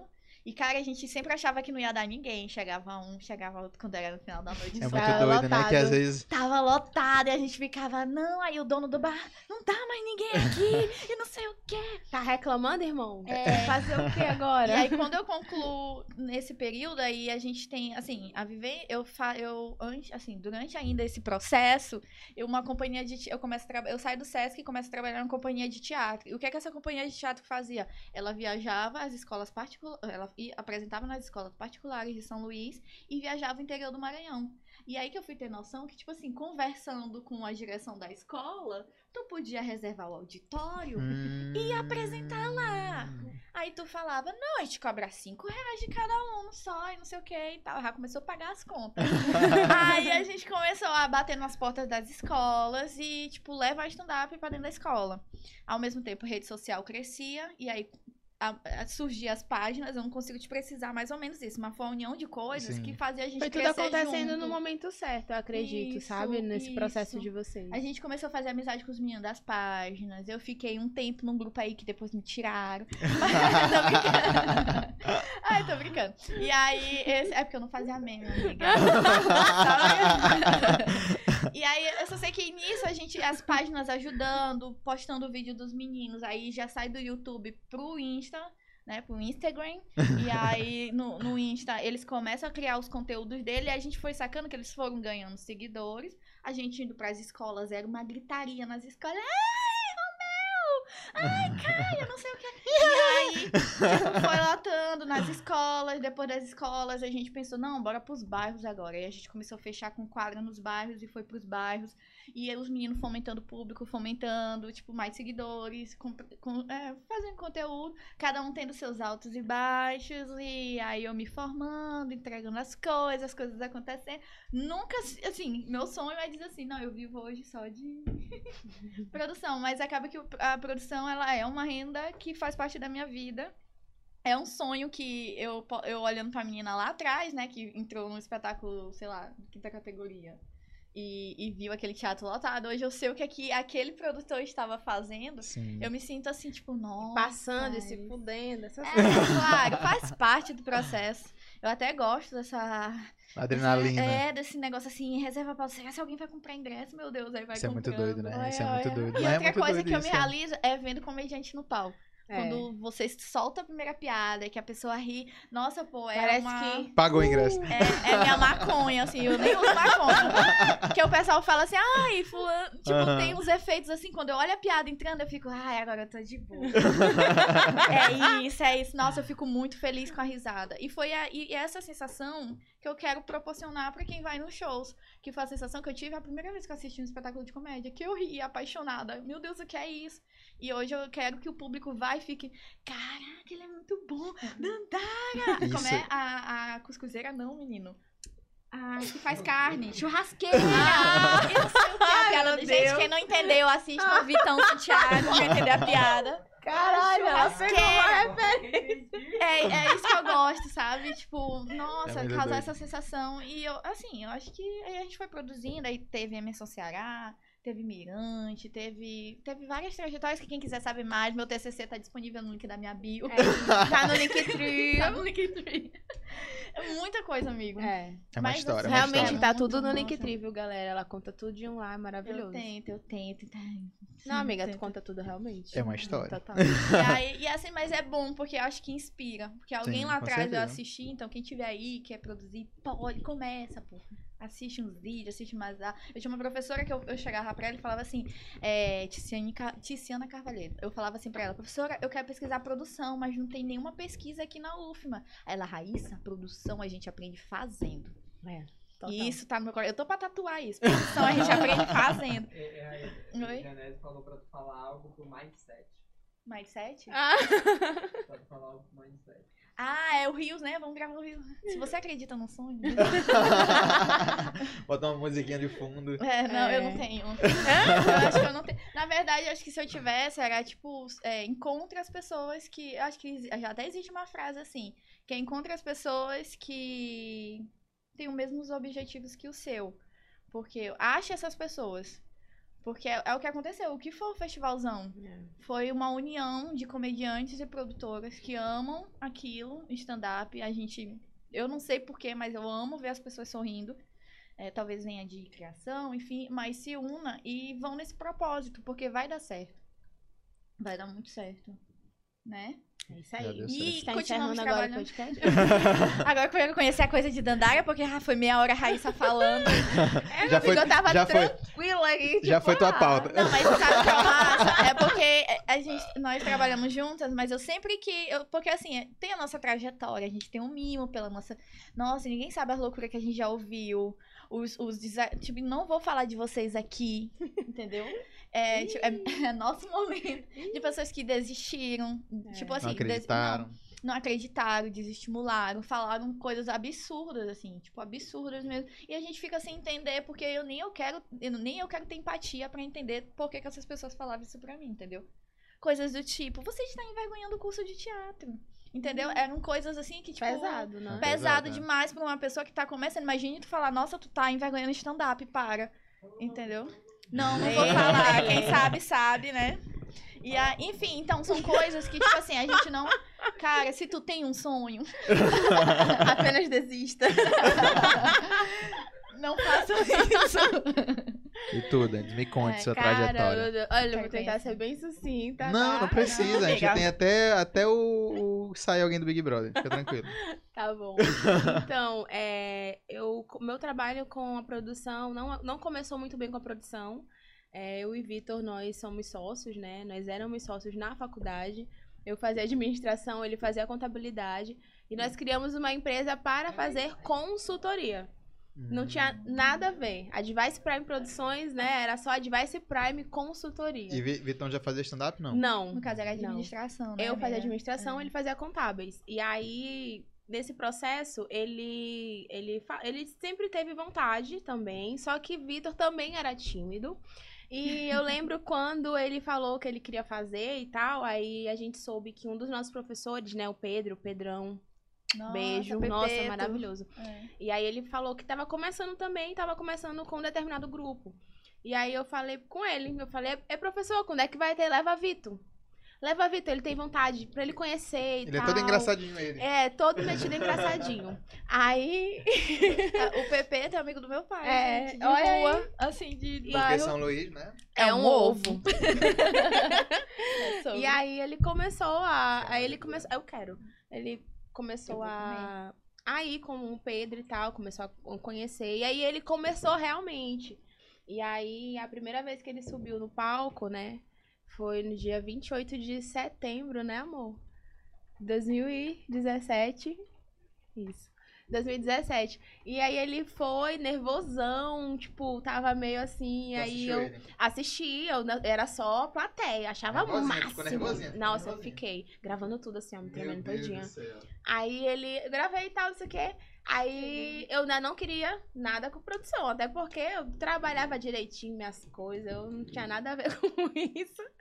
Aí é, a gente. Eu comecei a acompanhá-lo, então cada vez mais eu comecei a entrar nesse mundo. Eu fui inserida aos poucos no mundo da, dali, tipo, eu ficava nos bastidores. Então, eu acompanhava mais o que estava acontecendo no bastidor do que an- antes em cima do palco com os meninos. Aí eu ficava ali. Aí a gente tinha, tipo, era na época, né? Tipo, com esse grupo específico, a gente ajudava a montar as coisas e tal. Então era uma, uma produção mesmo, né? Sim. E eu olhando e tal, vendo e tal, uma coisa assim, ah, isso aqui podia ser diferente, assim, assado e tal. Consultoria, né? Você vai olhando onde tem os gaps ali, as falhas, um, um ponto que poderia ser melhor, um ponto que poderia. Né? A gente vai melhorando as coisas. É, E aí eu comecei a ver e tudo mais. Foi quando teve. Quando, quando o vídeo saiu, eu ainda não produzia. E aí eu fi- fiquei, tipo, só acompanhando ele no show. Aí teve um dia. Nossa, nesse dia foi muito. Fiquei muito zangada. Porque a gente foi no show. E aí, é, o show foi ruim, muito ruim, muito ruim, muito, muito, muito, muito ruim. Não só o Vitor, o Vitor não foi ruim, assim, né? Tipo, né, amor? Tipo. aí foi ele e Andrinho, assim, mas o show em si todo não foi bom. E eu fiquei revoltadíssima. É porque eu não sei se, se tu vai falar sobre isso, mas assim, o stand-up, ele tem. Ele, pra acontecer, pra ter o fenômeno da, da, da risada, de- risada. da, da est- Que é uma tem uma estrutura. né? Tem uma É. estrutura, né?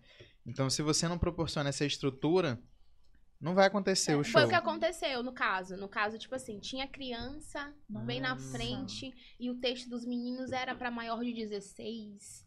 Então, foi um negócio que Pais. pegou pra gente ali, os pais bem na frente. Não leve Foi legal filhos. a relação, tipo assim, tinha gente lá pra assistir o show, entendeu? Sim. Não foi um show vazio. Eu não fiquei chateada com o show vazio. Não foi isso, foi porque eu fiquei pensando. Eu, naquele momento, eu acho que eu tive um insight de produção, tipo, cara, eu não acredito. Não, eu me recuso. Eu me recuso a que a gente continue desse jeito, não. A gente tem que profissionalizar isso aqui, cara. Porque até então, os meninos que cuidavam dessa parte e tal, eles são muito esforçados. é, tinha todo um trabalho voltado ali. Mas eles precisavam de um pré. Entendeu? Eles precisavam de algo antes ali, que tivesse todo um trabalho mesmo voltado pra. Entendeu? Naquele momento. E foi isso que me deixou desconfortável. Porque eu sentia que eu tinha capacidade técnica pra fazer aquilo, mas eu tava meio que me escondendo ali. Tipo, ah, não vou fazer O isso. não. ambiente não tava bom pra eles, É, né? não, Tipo, não sei explicar. Foi uma coisa que me, me. Eu olhei a situação, não foi bom show, Nossa. assim, não foi legal. É, porque tinha uma galera na frente ali que não foi, não foi interessante. Aí os meninos já não, não podiam entregar uma piada mais pesada. Aí fica aquela coisa. Aí Então, bate tava a todo mundo- insegurança no, no comediante Não, também, né? sim, Que a gente vai certeza. planejado já com uma Porque a minha estrutura. cabeça, naquele momento, eu pensei assim, preocupada, meu Deus, o dono da casa. Sim, Porque quando você tá no bar, né, cara, você tem que ter muita Nossa. noção. é. Porque às vezes o próprio dono da casa não tem noção. Que foi o que aconteceu com ele. Porque quando a gente foi fechar, ele disse que tinha um parquinho lá pra criança ficar. E as crianças ficavam na É, não mesa. tava no parquinho. Olhando assim. Aí tem uma piada de Andrinho, que é o, um negócio cogumelão, não sei o quê. Aí, a- aí a mãe bota, bota o fone no menino. Aí, Pokémon, Nossa! criança. É, A piada é muito isso boa. é muito, é, é muito, é muito complexo, né? E eu vi aquele, aquela situação, eu fiquei, caramba, não, galera, não. Aí no outro dia eu falei assim, amanhã quero uma reunião com vocês dois. Injuriada. Tipo, meu Deus, que- eu nem sabia o que eu ia fazer, nem sabia. Aí os, os meninos já tinham, o Andrinho já tinha falado sobre produzir, o Vitor já tinha falado sobre produzir e tal. Só que eu ficava com- meio com receio, porque aqui em São Luís não tinha nenhum curso pra fazer na Uhum. época. Curso fora não tinha também. Não estava suspenso lá na Escola de Belas Artes de São Paulo. Estava suspenso nas faculdades é, particulares. Foi um ano triste pra produção, né? Tipo, pesado em E relação Nessa a isso. época é bom até ressaltar que stand-up a gente tava muito, tipo, a gente, né? A vai se gente nem tinha contato. A gente Pra nem se tu ver. conhecia. Ah, entendeu? Um Sim. fazendo do lado, um fazendo do Exato. outro. A gente E a nem gente não tinha tinha essa, contato. essa, essa noção. Aí foi quando. é, Aí eu conversei com eles no outro dia. Falei, gente, não dá. Não dá. Vamos. a- Eu vou. Aí o que, que eu fiz, né? Eu escrevi, eu mudei a, a missão, visão, valores da minha empresa. Aí eu da, da minha. Sem falar com o Vitor. Ele é meu sócio. entendeu? Era, era, era, era uma outra coisa, entendeu? Era uma consultoria. Aí eu falei, não, a gente consegue fazer os dois. Aí eu falei pra ele, não, a gente vai fazer os dois. Aí ele não sabia ainda. Eu peguei, mudei tudinho, fiz um contrato e falei, tá aqui, vou produzir vocês. Foi assim. Aí eles ficaram, como assim, tá? Eu falei assim, não, eu vou fazer. Vou fazer. Porque não é inadmissível. Olha, eu sou, eu sou administradora. Se, eu- se fosse na minha. Ai, vocês não iam apresentar de jeito nenhum e não sei o quê. E aí foi quando eu comecei a entender que eu poderia trazer as noções da administração para a produção. Porque é uma ciência exata a produção, né? Sim. Se não bate a matemática, não tá certa a tua produção. Não tá, não tá redondo, entendeu? Então, é, eu comecei a ver que, cara, então, eu posso sim adaptar ao meu universo. E aí, eu, apaixonada pela administração, apaixonada pela produção, É. eu consegui unir as duas coisas que eu amava, E entendeu? Já que dama total. Lembrando agora que já, a gente já até conversou sobre, tu falou sobre os, os teus trabalhos, É. tu acabava aqui organizando alguns eventos na própria empresa. E aí. É, essa parte aí é, é uma. É tipo assim. Existem aptidões que a gente não percebe que são aptidões até que É. você chega ao propósito, Sim, né? é verdade. E tipo assim, eu fui nesse processo de ter algumas aptidões. Então, nas empresas que eu trabalhei como administrativo, na, no RH, trabalhar ali com a galera do endomarketing. Então, eu sempre tive esse, esse feeling pra esse lado. Então, eu nem percebia, gente. Depois de um tempo, tipo, já na produção, mil anos, aí ficava... Talvez isso Olha, que. eu já fiz isso. Olha, Vitor é a pessoa que mais, tipo assim, me lembra de muita coisa que eu já fiz, assim, em relação ao trabalho. Porque, às vezes, você só faz. Tipo assim, quando você gosta de uma coisa, às vezes você só flui, né? É uma verdade. coisa que vai pra fora naturalmente. Aí já passou. Eu sou muito assim, eu sou desapegada de muita coisa, assim. Eu sou muito... Eu, Eu sou que- tranquila, eu só sou estressada no trabalho. Eu acho até que, amiga, isso que talvez te bateu na hora que tu falou. Eu não admito que eles fiquem apresentando assim, entendeu? Exato, é Tipo, porque tu o meu te- teve senso. noção de se essas crianças não tivessem aqui, se a plateia tivesse organizada, direcionada pro palco, eles tivessem o As tivesse mesas estavam de. Tipo assim, as pessoas estavam sentadas de costa pro palco. Ah, isso é loucura. Ah, isso me doeu na hora que eu cheguei. E eu fiquei. E eu não, e eu não sen- sentia que eu tinha autoridade pra ir lá, ah, tipo, arrumar. Entendeu? Porque eu não era produtora do, do evento. Então eu, eu Uhum. tenho essa, essa noção, né? A questão de espaço, cada um faz o seu, né? Sim. E aí foi. Aí aconteceu isso. Aí eu falei pra eles que não. Falei, ó, tá aqui, ah, vamos fazer. Eu vou produzir vocês. Vai ser durante. Esse contrato é válido por três meses. Se eu não conseguir entregar pra vocês, a gente não trabalha junto. Se eu conseguir entregar, a gente leva pra Foda. frente. Aí foi isso. Eu Bem Dandara, é, é o selo né? Dandara, É, é. tipo Não, pô, isso, e é inspirador, pô, isso. Aí Porque, foi- meu Deus, É, é trazer a administração do jeito, do jeito que a gente trabalha lá fora pra dentro da arte. Eu fui levando esses conceitos. E aí a gente começou a procurar bar, os meninos começaram a procurar bar e tal. Começamos a fechar alguns lugares. Uma coisa que não dava certo, outra a gente foi construindo a nossa carreira. Eu aprendi muito com o Vitor, aprendi muito com o Andrinho, porque foi com quem eu comecei, entendeu? Vitor em particular, né? Porque a gente namorava na época e tal, a gente casou, tipo, não oficialmente. Tadadadã, igreja e tal. tadadadã. Mas Quero ver ela a gente jogando se buquê. mora junto. então, tipo assim, é, esse processo eu aprendi muito, porque ele tava aprendendo a ser comediante, eu tava aprendendo a ser produtora. Ai, Então, lindo. foi, foi isso. A gente aprendeu junto. Então, é, eu, eu aprendia sobre os textos, escutando é, ele, ele assistir, ele estudar, e ele, tipo assim, me explicava muita coisa. E aí eu comecei a ter essa noção. Então, hoje, é, eu consegui desenvolver essa, essa, essa avaliação, essa análise. Que no sketch a gente trabalha muito isso, conversando com os meninos, particularmente, tá? Olha, isso aqui assim, acho que melhor, precisa melhorar. Continua nesse teu texto, esse teu texto tá uma merda. É. Bora mudar, meu Nossa. filho. Você tem capacidade de escrever melhor. Mas é, eu aprendi nessa época. Eu fui aprendendo e construindo Tá isso. Eu fui estudando junto com ele. E aí eu fui estudando produção. Então, tipo assim, eu procurei, eu não achei um curso, eu não achei ninguém que pudesse me ajudar. Eu não conhecia a Raíssa, a gente não tinha se contato. conhecia nem. A É, gente já veio se encontrar em 2018, 2019, na 2019 Bumba. na Bumba. Foi um outro trabalho que a gente fez também. E foi super. A Bumba meio que no- juntou a gente Juntou na a vida, gente. porque a gente É, não tinha Bumba como ter. nos-. É, Obrigada. Grande achada. é, sobre isso. É. Aí a gente começou a fazer os nossos shows. é, começamos a trabalhar os shows de Vitor e Andrinho. E aí a gente, na época, ia entregar o ingresso na casa da pessoa. Então, é, eu venho de uma parada que, tipo assim, quem vem de uma empresa sabe o quanto que é importante trabalhar a valorização de quem trabalha contigo, né? De quem tá ali, do, do teu cliente interno, né? O- Aquele endomarketing é muito precioso. Então eu venho dessa vertente, eu venho dessa linguagem, eu venho dos recursos humanos ali, do gerenciamento de pessoas. Eu Então. vim dessa vertente da administração.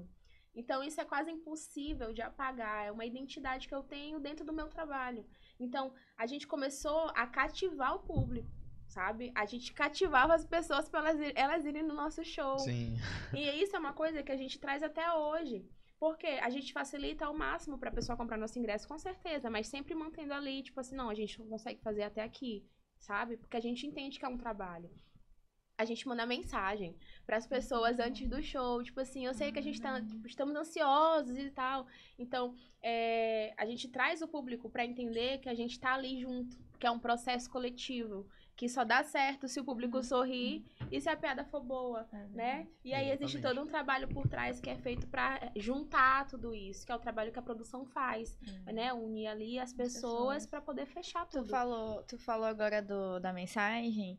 Aí, acho que até comentei contigo sobre o modo de produção que acabou surgindo. Sim. Que era a gente. Eu tenho contato de 5 mil pessoas de todos os shows que a gente já produziu, porque a gente descobriu que esse. A gente chamava o pessoal pela rede social. Aí, por exemplo, uma coisa é comprar e ao ponto comprar ingresso, mas já tava o link, já tava en- entrando, né? Em, ah, tu quer ir pro show? Me manda teu nome que eu boto na lista e tu paga apenas 20 Nem reais e não precisava. 25.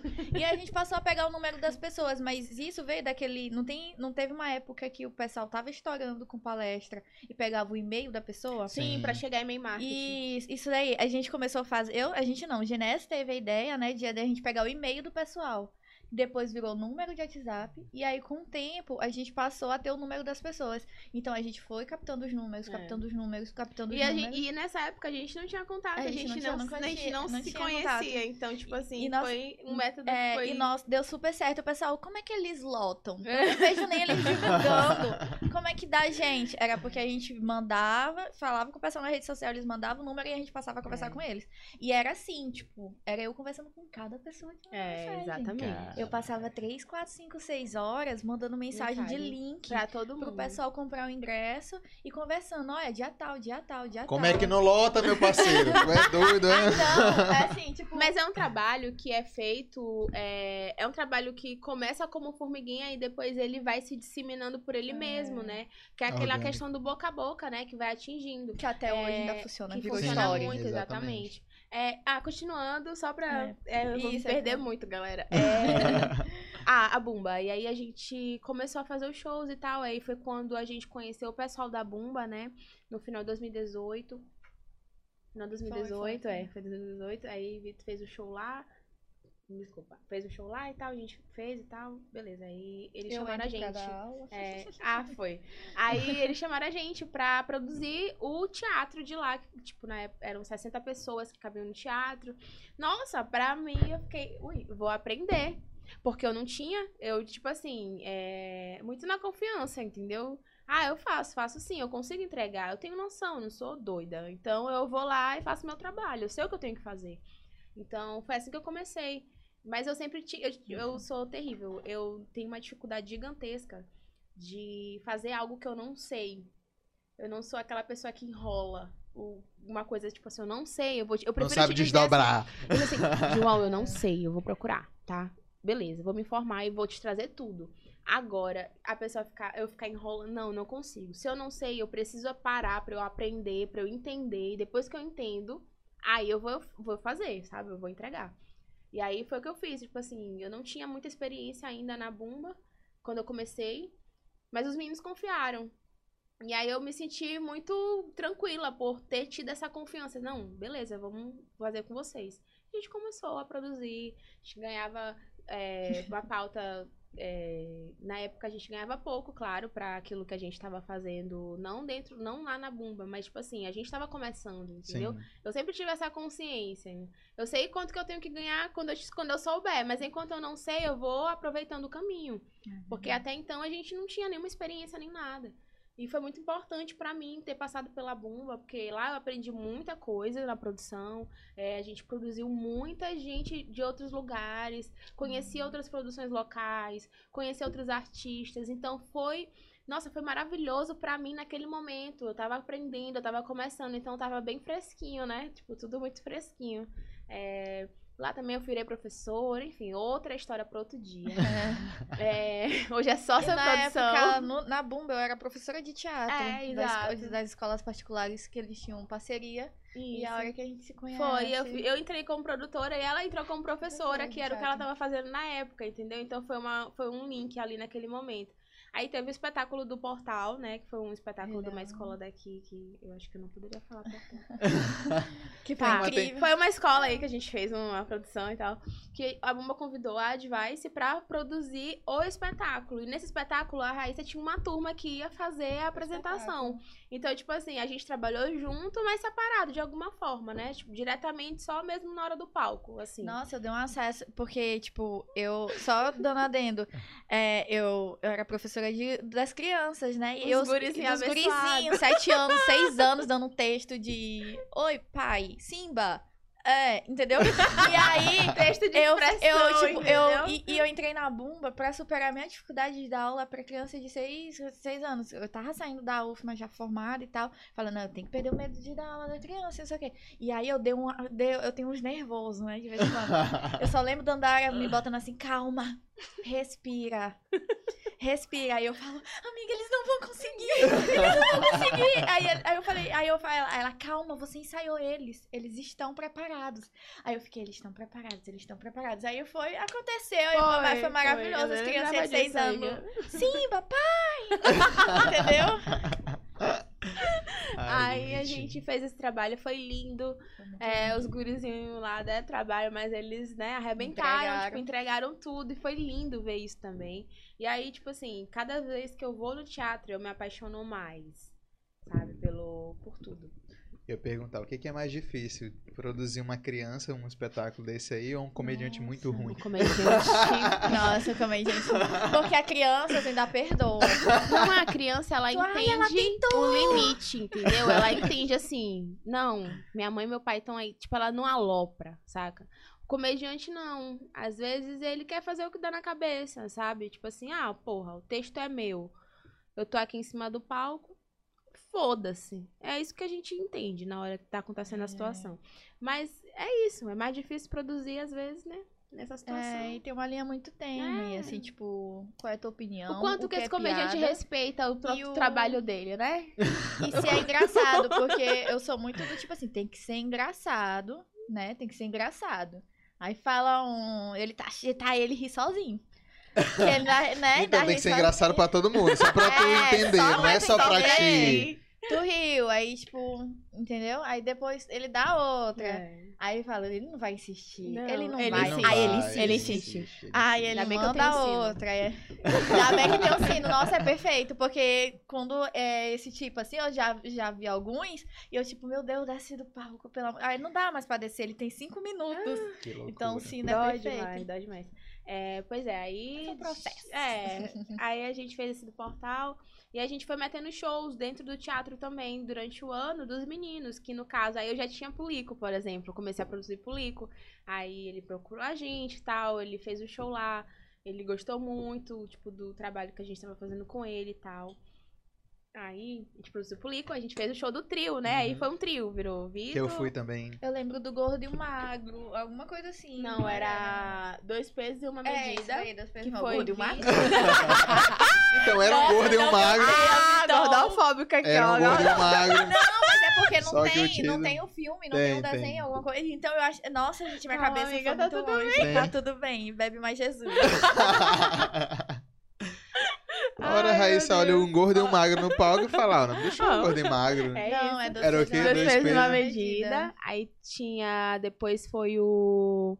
Dois É. pesos e meio. Dois pesos e polico. Amor, como foi mesmo o nome do trio? Desculpa, eu já esqueci. Três é demais? Ah, é. Um é pouco, dois é, Viu dois é, dois é bom e três é stand-up. Ah, Ah, sim, viu? sim. Nome Quase difícil, acerto, né? né? Nossa, nessa época a gente não tinha noção nenhuma de nome assim.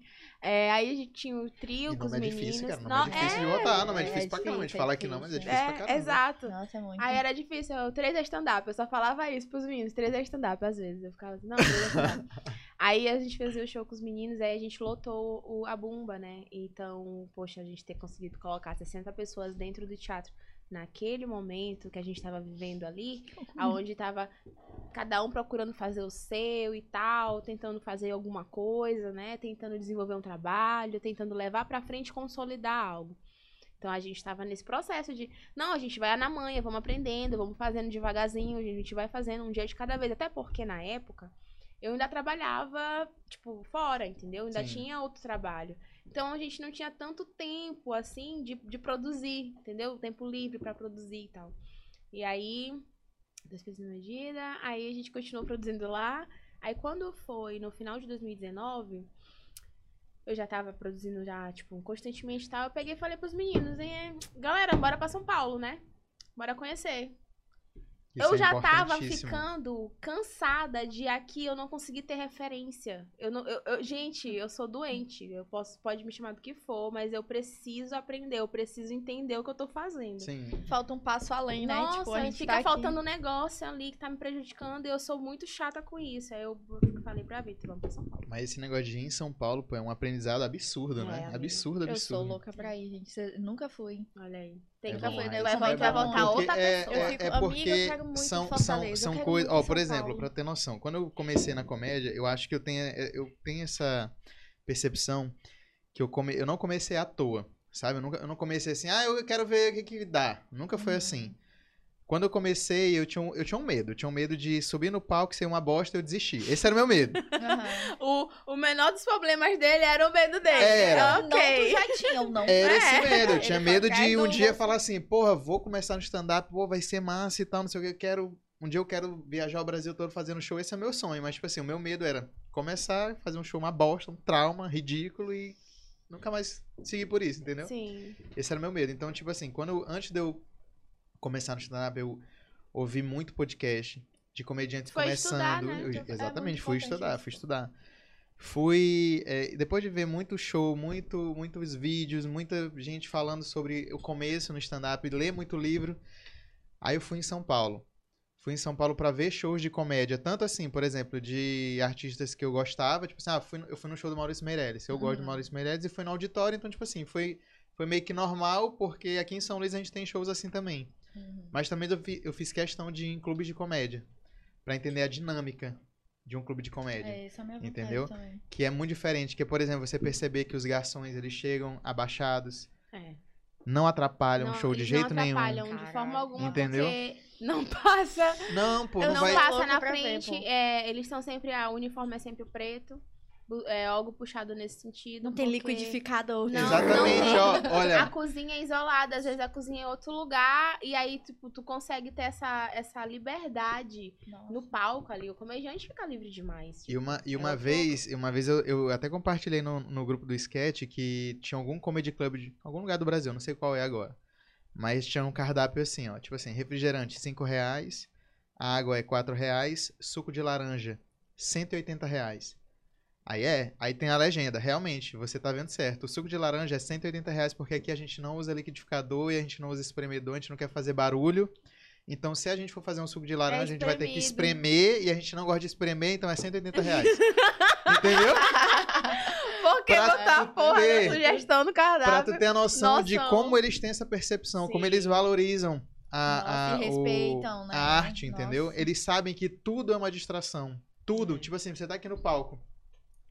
Às vezes você tá no bar, e aí, como eu falei, né? Várias vezes as pessoas não sabem que vão ter stand-up, mas tem uma galera que vai pra ver o stand-up. É. Então eles ficam bem na frente. Às vezes tem uma mesa linda, assim, tem É. 10 pessoas prestando atenção em você. É. Por mais que tenha outras mesas ali que estão distraídas, estão conversando, tá? Mas, porra, tem uma mesa linda aqui na tua frente, tu tá contando piada, interagindo, a galera tá rindo.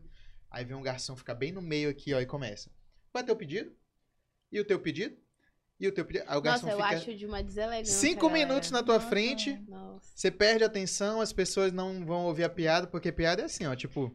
Tu, tu contou Uhum. aqui a piada, tá contando a piada, o cara, ei, mas tu vai querer o quê? Tu vai beber o quê mesmo? Aí quando tu volta, tu já não entendeu mais Mas a é piada. uma questão de Então, qual educação. foi a piada? Qual foi? É, É qual foi o que ele falou? O que que ele falou? É, Eu sabe? acho que é uma questão de educação, sabe? Tipo assim, quando eu fui a São Paulo com os meninos, aí foi eu, Vitor, Pulico e Andrinho. Fomos. Uma aventura, né? E tal. Uma legal. aventura! E a gente não sabia o que esperar.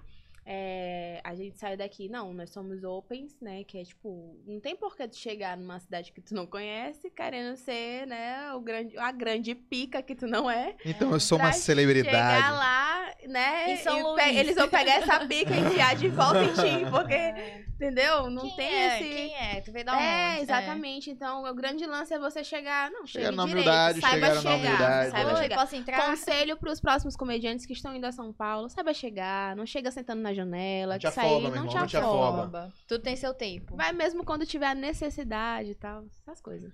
É, aí a gente chegou lá e tal, é, começamos a marcar noites, a gente conseguiu sair daqui já com umas três noites marcadas lá. A gente pegou contato, foi no Instagram, começou a pesquisar.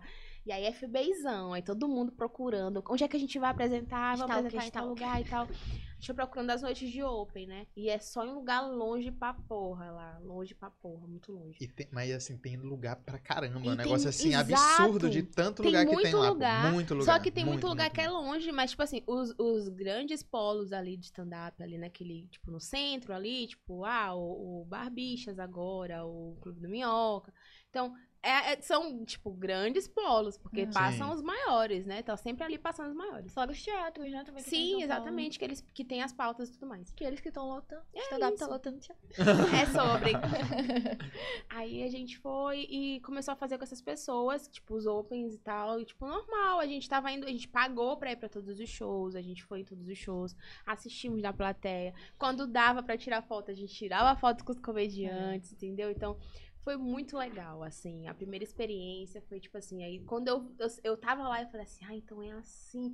Gente, eu parecia criança. Mas é, Então, mas é tipo muito assim, doido, cara. Porque de, uma, de, um, de um lado você tem um trabalho que você tá fazendo que eu pensava, tipo, ninguém fazia como eu trabalhava aqui, do jeito que eu fazia. Ninguém fazia ainda. Acaba tipo, cada um tinha. seu jeito, né? Cada um tinha o seu jeito de fazer. Então eu tava me sentindo muito solitária. Tipo assim, será que eu tô exagerando?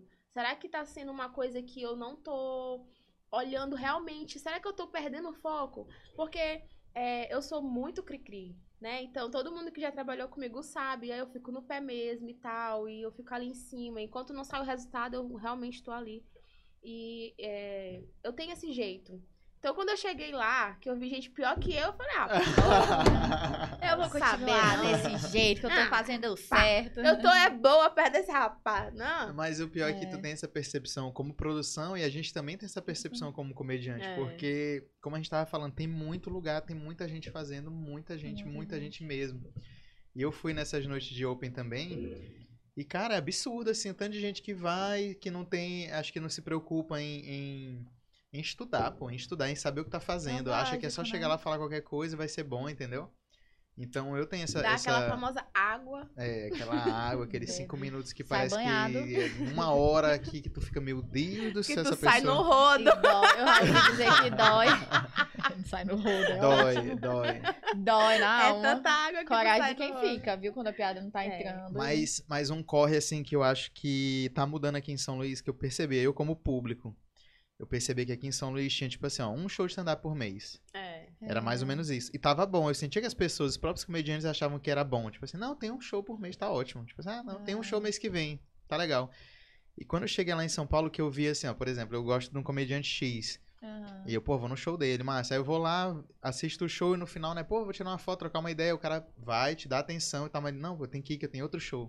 Ah. É assim, pô, o cara numa noite ele faz dois, três É. shows e é assim, normal, o cara vai, Mas, apresenta aqui, teve vai um pra outro, sai, vai pra outro. cena O também, né? Porque, por exemplo, aqui em São Luís, a demanda de uma produção tem todo um, um- como é que eu posso falar? Um custo e tem também uma. Geralmente, ó, por exemplo, eu sozinha, a Dandara tem ela e mais dois, né, amiga? E aí os, os amigos que eu chamava eram mais dois. Então era tipo assim, demanda mais força da gente. Mas é todo porque um não tem processo. ainda um, um cenário estabelecido, Isso, que, sabe? que nem agora tá, por exemplo. Tem o sábado com o tio Gil, a sexta na Black, a É, quinta no sketch. Então, no hoje eles já né? podem. é, Ho- Hoje é, a gente tá começando agora no- na cozinha Amabile. Isso. ó, e Tem aí, o Talking Blues Tá também. também. ó, que é uma isso, vez isso. Talking Blues. Então, tu já tem, tipo, cinco possibilidades de locais pra tu fazer show. Exato. O que até um tempo atrás era o jeito fazer um por mês, pelo menos um por mês. É. Porque se tu passava mais de um mês, Já era esquecido pelo já público, era né? esquecido pelo público de tu dizer, vai lá, pô, eu gostei, vai lá, leva tua namorada. Mas foi aí tal. que a gente viu entendeu? que era assim, porque antes a gente, tipo assim, não é que a gente não visse, é porque a gente não achava que tinha condição de fazer É. sempre. Porque Isso. antes, tipo assim, fica aquela coisa, não, acho que não vai dar pros meninos fazerem. Aí tu vai pra lá, é outra dinâmica. Os caras é assim, um ó, pro correndo. outro, né? É, Teve um dia que eu assisti o. Igor Guimarães duas vezes na mesma noite. Porque eu não sabia que ele ia pra um outro show que eu também tinha É. comprado ingresso pra ir. Então eu saí de um show, ele saiu também, mas ele foi. pegaram o mesmo Uber. Não! Ai, não deu dessa vez. Mas foto eu tirei demais com ele, porque eu sempre encontrava ele assim, aí eu tava assistindo. Então, é, é, é outro cenário também. Eu acho que também vai muito da nossa capacidade de Já entender. pensou aqui, gente? Ah, não, mas olha, mas por exemplo, ó, no dia do festivalzão, Aham. eu tava me apresentando na Médio Off, então foi a primeira coisa que eu É. falei. Eu falei, pessoal, hoje vai rolar o maior show de stand-up de São Luís agora. Lá no Teatro Arthur Azevedo. Aqui vai ser nós mesmos, sabe? Então, É isso. Ai, mas assim, bom. já, já existe essa. essa é, essas noites que, tipo assim, é, você pode estar ali no, no festivalzão tendo um evento, mas também tem um outro show, entendeu? Em outro lugar. É, outro dia eu tava falando com o Pulica, né? A gente tava na, na- no sketch de lá, a gente teve outro show, tipo assim, Foi. é, que isso, hein? Que Estouramos, hein? Nossa, Estouramos, hein? Porque, porque a gente tem que, que, que saber que lá fora isso é normal. É, Isso acontece. Então a gente não pode também, como há um tempo atrás, um show por mês era o que tava dando pra fazer. É. Hoje a gente já consegue fazer dois shows numa é, tipo noite, assim, entendeu? é tá evoluindo, tá do crescendo. que a gente tá São Luís tem vivendo, né? bastante. Nossa, São Luís tem muita casa de. Por exemplo, bar, que ainda é o bar de alguém, né? É. Que é dono É, e chama. Então aqui há sim a possibilidade de chegar um dia a acontecer. Porque se tem um bar na Litoranha, tem um bar no Calhau, tem um bar na Cidade Operária, tem um bar na Coab, que são bairros que tem uma população, tem uma circulação de muita gente. Então, futuramente dá sim, tipo. Até, futuramente não, agora. Agora tá rolando. Estamos tá vivendo isso nesse momento, gente. É, viver. Não, na mesma noite, Não, por sim, exemplo. sim. Tipo, sempre na mesma noite. Porque aí eles conseguem até conseguir, tipo, dizer assim, agora eu tô vivendo de comédia. Vivendo de comédia, esse é o sonho. É, e- comédia. Aí, né, em São Paulo, É, continua, continua, amiga. Eu vou lá, gente. Eu vou. Tem que ir, Raíssa, tem que ir. eu tenho que ir, eu tenho que ir. Eu tenho vontade de ir só pra estudar Tem isso. ir, porque eu tenho amiga. certeza É que a minha reação vai ser essa que nem de vocês. E a gente já voltou diferente mesmo. Tipo, a gente, quando a gente voltou de São Paulo, na verdade, na segunda semana que nós estávamos lá, pandemia, pá, tudo Uhum. fechou. Meu Deus. E aí a gente ficou lá com medo de ter que ficar lá, tipo, porque a gente não sabia ainda o que, que ia ser do Covid. mundo. Tudo fechado em São Paulo, fecharam o centro, fecharam tudo onde a gente tava indo, todos os bares de comédia fecharam, os comediantes começaram a se isolar em suas casas e a gente em outro estado, pense. Aí vocês, será que isso é uma piada? Aí a gente. Trouxeram Covid pro É, Maranhão. Não, não Eu tô foi a brincando. Não foi. Tô brincando. Aí a gente veio pra cá e já fechou tudo. Então a gente ficou, caramba, como é que a gente vai conseguir colocar em prática tudo que a gente conseguiu ver lá, né? Nossa. Nossa, é uma loucura. E aí a gente foi, em- em, tipo, conversando e fazia a reunião de sketch online e conversava com os meninos. E não sei quem quer começar, bora fazer. Eu lembro que o João, tu fez, não foi, João? Lá no, no hostel. Foi. Em 2000, Não, foi, foi, final abri de um show lá. 2020, Gente, pandemia a gente fez um show no hostel, a gente convidou, aí o João queria, acho que ele foi tu que pediu pra abrir, eu não sei se, eu não lembro muito bem, só sei que o João fez, né, ele tava começando também, Eu lembro, eu lembro. é, assim, ah, ele começou agora e tal, não sei o que, ele era bem diferente, né? Era, era uns era- 40 quilos diferente. Ele era Mais muito- diferente. Nossa! Eu fiquei, depois quando eu encontrei o João, depois da cirurgia, eu fiquei, meu Deus, chocada, né? Mas Na foi muito... bariátrica. né? É, exato. Aí, tipo, é, a gente fez esse show no hostel, tentando voltar, mas aí pandemia, não sei o que e tal. Nossa, a pandemia foi horrível. Foi, foi um processo muito difícil. Aí a gente voltou tra- tentando é, voltar a trabalhar, né? Como é que a gente ia voltar a trabalhar? Como é que a gente ia voltar a se introduzir dentro dessa E cena? mega empolgado, tava- né, amiga? Tipo, vindo Vocês, Não, vocês acham que o stand-up ele deu uma. Tipo assim, teve uma queda muito grande depois da pandemia? Tipo assim, a, gente, a gente tava evoluindo, aí pá, a pandemia deu uma quebrada. Não, eu acho que a pandemia é... não, não foi uma coisa boa, mas no sentido de que muita gente amadureceu, nesse né? período. Nesse- Pra entender o que, que estava fazendo, o que, que queria fazer de sua vida. Sim. Porque a galera não entende, às vezes, né, que existe uma questão de um respeito ao teu trabalho. O que que tu faz? Em respeito ao teu trabalho, até onde você vai, né? Se você que tá fazendo o que você gosta, você vai até aonde, né? Aquela questão do escrúpulo ali, né? Do caráter. Então, a galera foi, parece que foi se ser forjada pra acreditar no que tava querendo acreditar. Porque não podia trabalhar. A única coisa que tu podia fazer, a gente não tinha condição de colocar um show, é, como é que a galera fez muito? Do carro. Drive-in. Drive-in. Gente não tinha nem condição de fazer Não, um drive-in aqui. E, e a gente nem tinha. A gente teve dificuldade até com os editais que Sim, estavam que soltando. estavam soltando. Porque exigia do, do comediante, por exemplo, fazer stand-up sem público. Nossa, mano, isso é horrível. É Aí a palestra gente chama. vai Não, pra-. É, Aí a gente vai pra palestra. esses shows online que não foi nada legal pros nossos comediantes, É. pra ninguém. Não existe um comediante no nosso país, É verdade. nem verdade. fora dele, que fale bem do show. live. Exatamente, dessas ouvindo, eu tava lives ouvindo que fazia. justamente hoje um negócio de um comediante falando que te- fez show pra carro, que antes era buzina, né? A risada era buzina e era triste. Aí, aí piorou, porque era perto de um hospital. Aí proibiram buzina, tinha que ser luz. Aí o cara faz a Oh. piada, E fica cego. aí o cara dá seta pra esquerda. Saca? É, tipo isso. Quem que faz, saca? Horrível, Aí o comediante vira. É, saca, tipo, um bicho muito... É, muito... Nossa, foi, foi Assim, é, é- é- é- foi legal ver a tentativa das pessoas tentarem voltar, né? Tentando se adaptar É. ao momento que a gente passou. Mas, bicho, pra, pro comediante, pro artista, pra arte, pro público, é, foi muito Foi difícil, sofrido. mas, tipo assim, é, eu admiro muito as pessoas que conseguiram sair dessa pandemia e conseguiram se reinventar no seu É. trabalho, sim, sabe? sim, com Eu tenho um artista dentro de casa, né, gente? Eu, tipo, a gente tá junto há 10 anos praticamente. É, 10 anos esse ano. A gente tá junto há esse tempo todo. E eu vi Vitor se reinventar como artista dentro de casa. Porque ele precisava do palco, precisava da galera. E, tipo, o Pan roda- é o vídeo que ele grava. E hoje é o nosso Roda o grande vídeo. roda o vídeo. Então, Sim. foi uma construção, entendeu? Então eu vi isso acontecendo dentro de casa e com os artistas que eu conhecia e acompanhava. Os, os da internet também, aqueles que a gente admira, que a gente É. curte, consome. Ver ele se adaptando. Sabe? O Rafael Portugal, galera. O que foi que esse homem se transformou Durante a entende? pandemia. durante né? a pandemia? Sim. O crescimento exponencial que ele teve como artista, o que foi que ele se transformou em um artista de palco, de novela, ele foi pra internet, faz os vídeos, e hoje os vídeos dele são, sabe? É. Então, existe uma Eles referência. aprenderam muito mais também como levar o humor deles pra rede social. Exato, né? eu vi isso, e, exata- e tipo assim, o que eu fico mais assim é que eu vi isso acontecendo dentro de casa, porque o Vitor foi construindo todo esse processo, eu fiquei tipo, então é assim? É, mas eu comecei na pandemia também. Exato, Eu, é, exato. é, E foi mais difícil ainda, imagina só a situação de É. tu não poder te apresentar como artista, Sim. né? Eu, eu, na verdade, assim, a primeira vez que eu, que eu, que eu vi o sketch, eu, fala, eu, falava, eu falava, caraca, eu vou pro sketch e tal. Eu falei com o Pulico. Falei, Pulico, eu que- eu quero ter muita vontade de começar e tal. Como é que eu faço? Aí ele me deu né, o caminho lá e tal.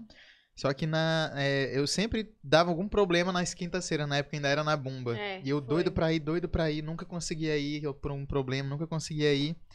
E aí teve a, a pandemia, aí acabou. Aí Aí, aí ficou. novo. É, aí eu fiquei, meu Deus, Tô trabalhando de é casa. um sinal. Não é pra eu começar.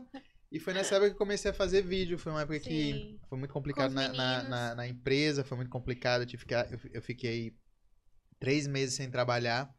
E aí eu falei, ah, vou fazer o quê? Vou fazer vídeo. Ver se esse sonho, né, a gente consegue É amadurecer e tal. E foi quando eu comecei, foi ali, fui fazendo vídeo, fui conhecendo os meninos e tal, fui fazendo, juntou, fez o grupo e fomos desenrolando. E Eu lembro de uma foto tua no show do Dupla de Três, com Diego Donadoni, Genese e Caio. sim, foi, já era uma foto. época que eu queria começar, entendeu? Foi Isso antes de começar. Foi, an- antes de eu Eu começar. lembro, eu lembro, eu tenho, eu tenho essa foto eu olhei eu falei, meu Deus, é o, O João. Cordeiro. e aí eu fiquei. Imenso! É, eu lembro. Não, não, tu não era não, tão Não. assim não. Deixa Não, ver é, isso. não sei, eu não tenho referência assim de. Amiga, tu Não, tá mas melhor. era. Tu tá melhor. Mas era.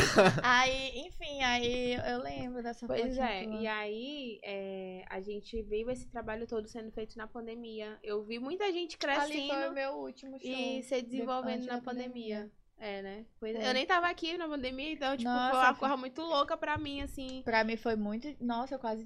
E aí, nesse processo todo, a gente foi fazendo e introduzindo tudo que a gente aprendia pra quem a gente podia passar, que eram os Uhum. meninos que tinham contato com a gente. É. Então aí, aí veio o Johnny e falou assim: Ah, Dandara, eu vou pra São Paulo. Eu falei assim: vai. É. Pelo amor de Deus, vai. Vamos, vamos a foto volta pra dele. gente trabalhar por essa E o cena. Johnny, e o Johnny é, voltou também com uma outra visão. Outra visão. Totalmente Nossa, diferente. graças a Deus. O Evangelho de São Paulo tá funcionando. É, É. o Vou pra DK vai também, DK vai pra São Paulo É nos bom. próximos meses. Olha que bom. Então, É assim, bom. foi um crescimento. É, o estímulo para que vá é, é por uma questão de conhecer um outro universo. Uma outra realidade que você não tá acostumado. Entenda que vai ser, da- tipo assim, é tipo um zoom, tipo, É, exatamente. É. E, É e a- outro e a, questão, e a questão, eu acho Tá que, que Também, não é. foi agora, não é querendo- com uma... É, mas é. é, sangue não é- nos olhos. porque querendo ou não, é um lugar, é onde tá o, o mercado, onde tem É. o, Onde o a maior concentração, está. né? Exato. Então, assim, por mais que a gente queira tipo fazer um mercado fonte, aqui né? em São Luís, e é ótimo que esteja crescendo, e é ótimo que, que, que a gente consiga ter o nosso público aqui, mas é onde os, os principais estão, é, é lá em São Paulo. E é legal. Aí a gente vai entrar nesse ponto, que eu quero falar um pouco sobre isso também. Vai, termina. Mas assim, a questão de ir pra lá e, e ter essa visão é pra você entender que. Porque assim, eu acho que as pessoas que olham muito vídeo no YouTube. Então, assim, Ah. você gosta de um vídeo, de um determinado comediante. Aí você vai ver o vídeo, você vai ver várias vezes aquele vídeo, você vai rir várias vezes, porque o vídeo tá igual, mas você vai no show do cara e assiste ele fazendo uma piada que você viu. Aí vai- fala, caraca, olha como é.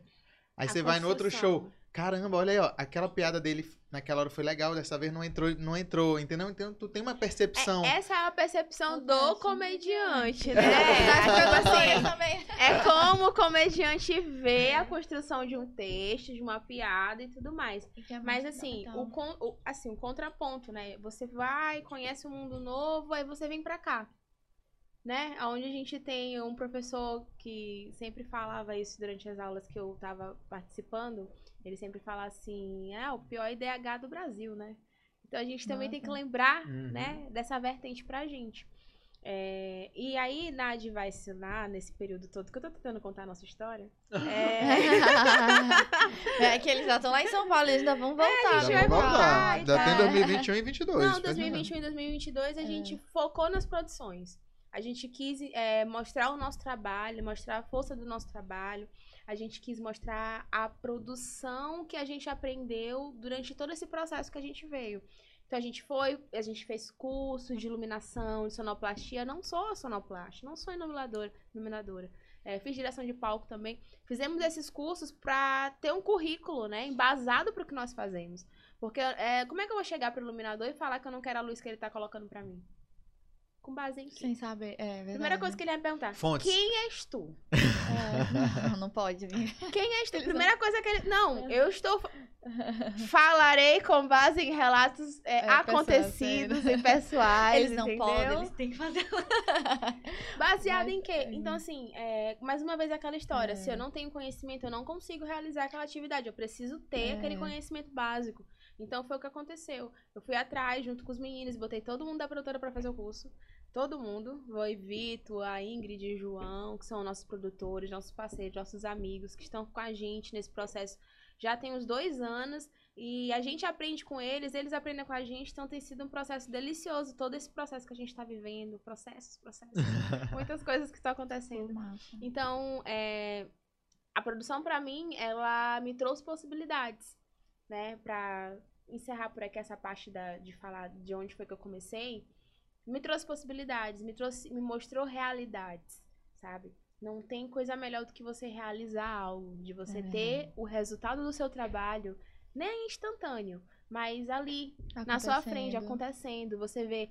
É, é muito gostoso ver a plateia, tipo, se abrindo, assim, porque entendeu o texto, porque conseguiu pegar o que a piada queria trazer, sabe? Não tem nada mais apaixonante do que você ver um comediante fazendo o seu texto em cima do palco, algo que ele pensou, escreveu, trabalhou, testou, sabe? Então, olhar. eu- E, a gente, né, que trabalha na produção, que acompanha esse processo. Desde o nascer de uma piada, Até a evolução. a né? evolução dela. Não entrou aqui, não, Não entrou entrou ali, ali. entrou agora, Por melhorou entrou, tal coisa, por que que não entrou e tal. Então, ver isso ser entregue lá na culminância no show final, a pessoa lá e todo mundo aplaudindo e gravando e tal, pô, isso é muito legal. Mas a realização ma- maior é saber que a gente pode realizar sonhos através do nosso É. trabalho. É, a gente foi agora pro Arthur. Então, teve gente que foi a primeira vez que estava pisando no palco da Isso Arthur é muito Azevedo. legal, né, cara? Muito E, legal. Nossa, é impagável, não tem nada que pague, Nossa. não existe cachê que pague isso. Porque a É sensação que a gente tem é a realização do nosso trabalho, cara. Não tem coisa melhor. Como eu sempre falo no final dos shows, pra, no, no, no camarim e tudo mais. Sempre falo. Gente, isso aqui é meu trabalho. Eu levo a sério porque é o meu trabalho. Eu vivo disso aqui. É, é o sonho da minha vida construir algo dentro da- do stand-up, dentro da comédia, com certeza. Mas meu sonho dentro de tudo isso é saber que eu posso realizar, que eu posso transformar realidades, que o que eu falar tem um peso sim na vida das pessoas e que isso vai mudar de alguma forma ou pode não mudar. E tá tudo bem sabe? Eu entendo é, trabalhando com produção é, eu consigo trabalhar sempre essa questão da, dessa minha lida com pessoas. Então esse processo de tempo todo tá ali resolvendo algum contato, né? conflito um problema e tentando amenizar a situação e tal teve problema no se festivalzão sentirem mas bem, ninguém né? sabe porque é uma questão. A produção passou intacta. A gente recebeu muitos elogios pela produção, sabe? E a gente tava junto nesse processo todo, ali no palco, na coxia, no- no- nas cabines, ajudando na porta. Então, é, todo, é tudo que envolve, né, o show. Não é só o palco, não é só a A plateia. experiência Não é também. só a grana, É. sabe? Isso é muito importante frisar. Vai além, Porque né? muita gente entra só pelo dinheiro. Dinheiro. Acha, né, Que vai que ficar rico, amanhã vai virar o próximo Whindersson Nunes vai virar o próximo Thiago Ventura, vai virar o próximo Defante e vai ser o pica das Estourado. gal... Não é assim, galera. Existe todo, toda uma caminhada. Você tem que descobrir a sua Processos. graça. É, e tam- Você tem que descobrir o que você está fazendo, se você quer realmente Tipo, isso. entrar só né? pela fama, só pelo dinheiro. Só... Existe algo além, pô, é uma arte.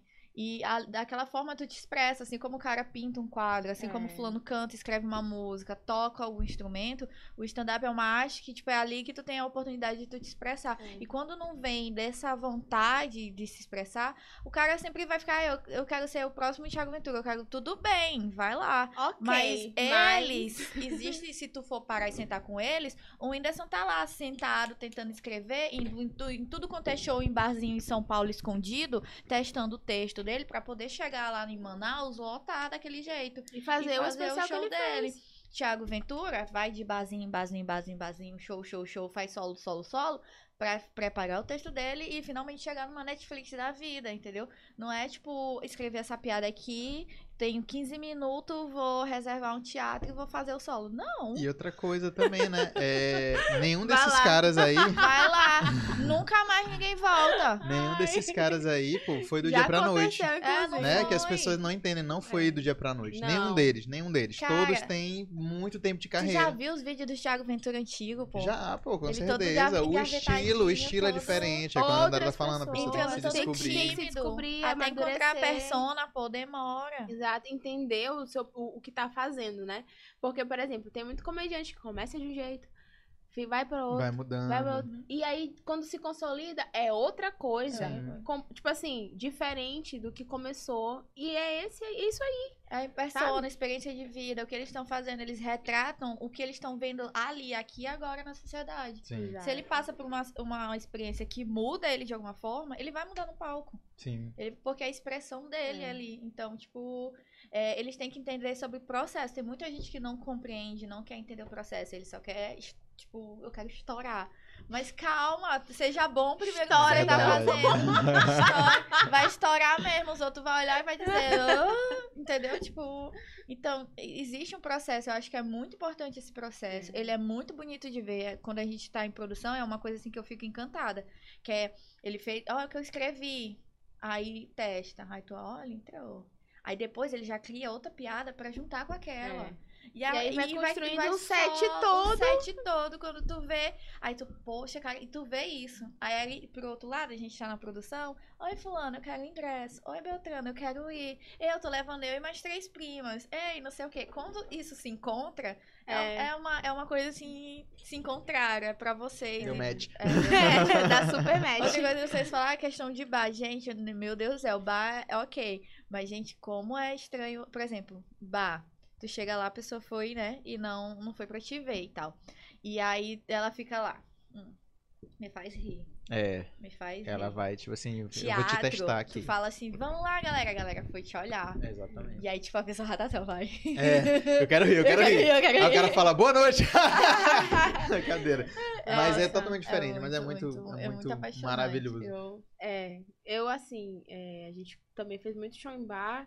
E a gente faz show em bar, né? No Gosto, Dele, eu quando gosto eles conquistam a plateia, é muito É, bom. É, mas É isso é aí. uma coisa, tipo assim, é uma conquista, né, galera? É. Porque, poxa, é, é mais E- tenso do que uma pessoa que tu convida pra conhecer Sim. ali, sabe? Porque é uma conquista. Porque a pessoa vai, vou te dar atenção, não. Aí fica a TV. É. Aí quando o nossa. dono do, do bar não ajuda, que não desliga a Nossa. TV, que não tem um aparelho de som, que, poxa, realmente Não, e vai o nos... bar é que bate vocês. É, exatamente. Tem É o que amadurece. Tem é o alguém que amadurece começa a no fazer os seus 15 minutos, pega um bar. É, Olha daqui a uns seis meses essa pessoa. é outra pessoa. Cara, eu, eu, eu lembro do Pulico no sketch. Eu acho que muitos anos atrás ele tinha, ele, ele tinha acabado de chegar de um. Ele tava vindo trabalho. de um trabalho. Acho que ele, ele traba- eh, trabalhava em algum restaurante. Ele entrou, não sei se era Ah, restaurante, era alguma coisa assim. Ele entrou, eu ri, ri, ri, ri. Aí tá bom, olhei pro Lico depois de muito tempo, acho que no teatro. Ele Eu- entrou, a galera tava. Mano. Ele entrou de indiano. Aí ah, eu fiquei. foi no Sobreviventes. Sobrevivente. Sobreviventes. Eu fiquei. Caramba, doido, como o bar bate, né? É. Tipo, tipo, bate que eu falo assim. Tipo, Não, fa- bate da- cria comediante. casca. Isso! Cria Cria casca. casca. Faz o comediante Genésio. Genésio apresentava. Oi, boa noite. É, não sei o que, não sei o que, nem olhava pra cara do pessoal. Genésio, ah, não sei o que. Aí pegou o bar, sou açaí. Hoje fala assim: Oi, qual é o seu nome? Aonde que minha mãe olha a Genésio no palco e fala assim: As amigas, porque mamãe já sabe como ele é, né? Mas as amigas da minha mãe, nossa, ele nem fala lá, né? Tipo, lá em casa, ele nem fala. Olha ele no palco, tipo, qual é o seu nome? Isso é nome? É, é, como é? É, de- é bíblico? Não, é satânico. Aí, aí mamãe, aí mamãe, "É, ele é assim. Aí, tipo, são umas coisas assim que é necessário ter um bar, pô. Você, tipo assim, todo mundo que pega um bar é por mais que seja dolorido, por mais que o público Não, tá lá, o cara muito. até te dá as costas e fica conversando com ele. Não, e quando tá dando a piada, e fica, não, mas não sei o que, não É. sei o que, amiga, não sei o que. E tu dando a piada, É. e a menina, não, mas não sei o que, bora, bora. Não sei, É. quer chamar mais atenção do. Tá É. é. Aquelas pessoas, Mas tem né, que passar. Eu acho Tempo, super precisa, é necessário. super né? importante. É super necessário, assim. Faz parte realmente do crescimento como comediante, como produtor também. É, também. Porque lidar com, essa, com esses, essas intérpretes das pessoas, tipo assim, você tem que saber lidar com isso também. Pra atrapalhar teu show. Tu tá ali fazendo show, então. O gerente vai lá e tal. é. Aqui, né, o gerente vai e tal. Em outros lugares, a produtora que vai resolver o É. BO e Oi, tal. tudo bem? Tudo bem? Tem como baixar um pouquinho o volume da voz? Pode a gente tá tendo show. Então, é, é Tem um- como baixar o volume da voz, foi bonito. É. Tem como dar uma calada na tua boca, irmão? Preste atenção. Processo Não, mas de é, contratação Mas também é diferente, é, né? Exato. Alguns, alguns querem pra salvar o bar, né? Também tem esse. É. Tipo, o bar tá perto de fechar, bora Boa. fechar os meninos da Ai, internet. nossa! que Ah, conta piada. lá, os meninos lá, os meninos. Bora chamar os meninos da, da internet que faz piada. Vamos chamar os meninos pra fazer o show por É uma grade de cerveja. A, a Equatorial tá aceitando grade de cerveja, moço? é sobre. É É isso. sobre. Nossa, já, já chamaram a gente pra apresentar por uma grade. Pra apresentar só pelo, pelo lanche. Tem gente que não entende. É É. porque é- volta aquela questão, né? Das pessoas que não profissão. entendem que é uma profissão, né? Nossa, isso aí a gente tá lidando, assim, acho que ainda vai lidar durante um tempo mesmo. É. Porque eu acho também que quanto mais a gente profissionaliza a cena, mais a gente mostra para as pessoas que nós não estamos ali por brincadeira. Que Sim. aquilo ali é um, realmente um trabalho, entendeu? Num horário alternativo, que não é num horário Também. comercial normal, mas é um horário alternativo, é, é um horário. É um horário. né? As pessoas estão saindo para se divertir, a gente tá saindo para trabalhar. Assim como o músico que tá indo lá tocar sua musiquinha e tal, a gente tá trabalhar, indo também pra subir no palco e defender um texto, defender uma ideia, de repente uma ideologia.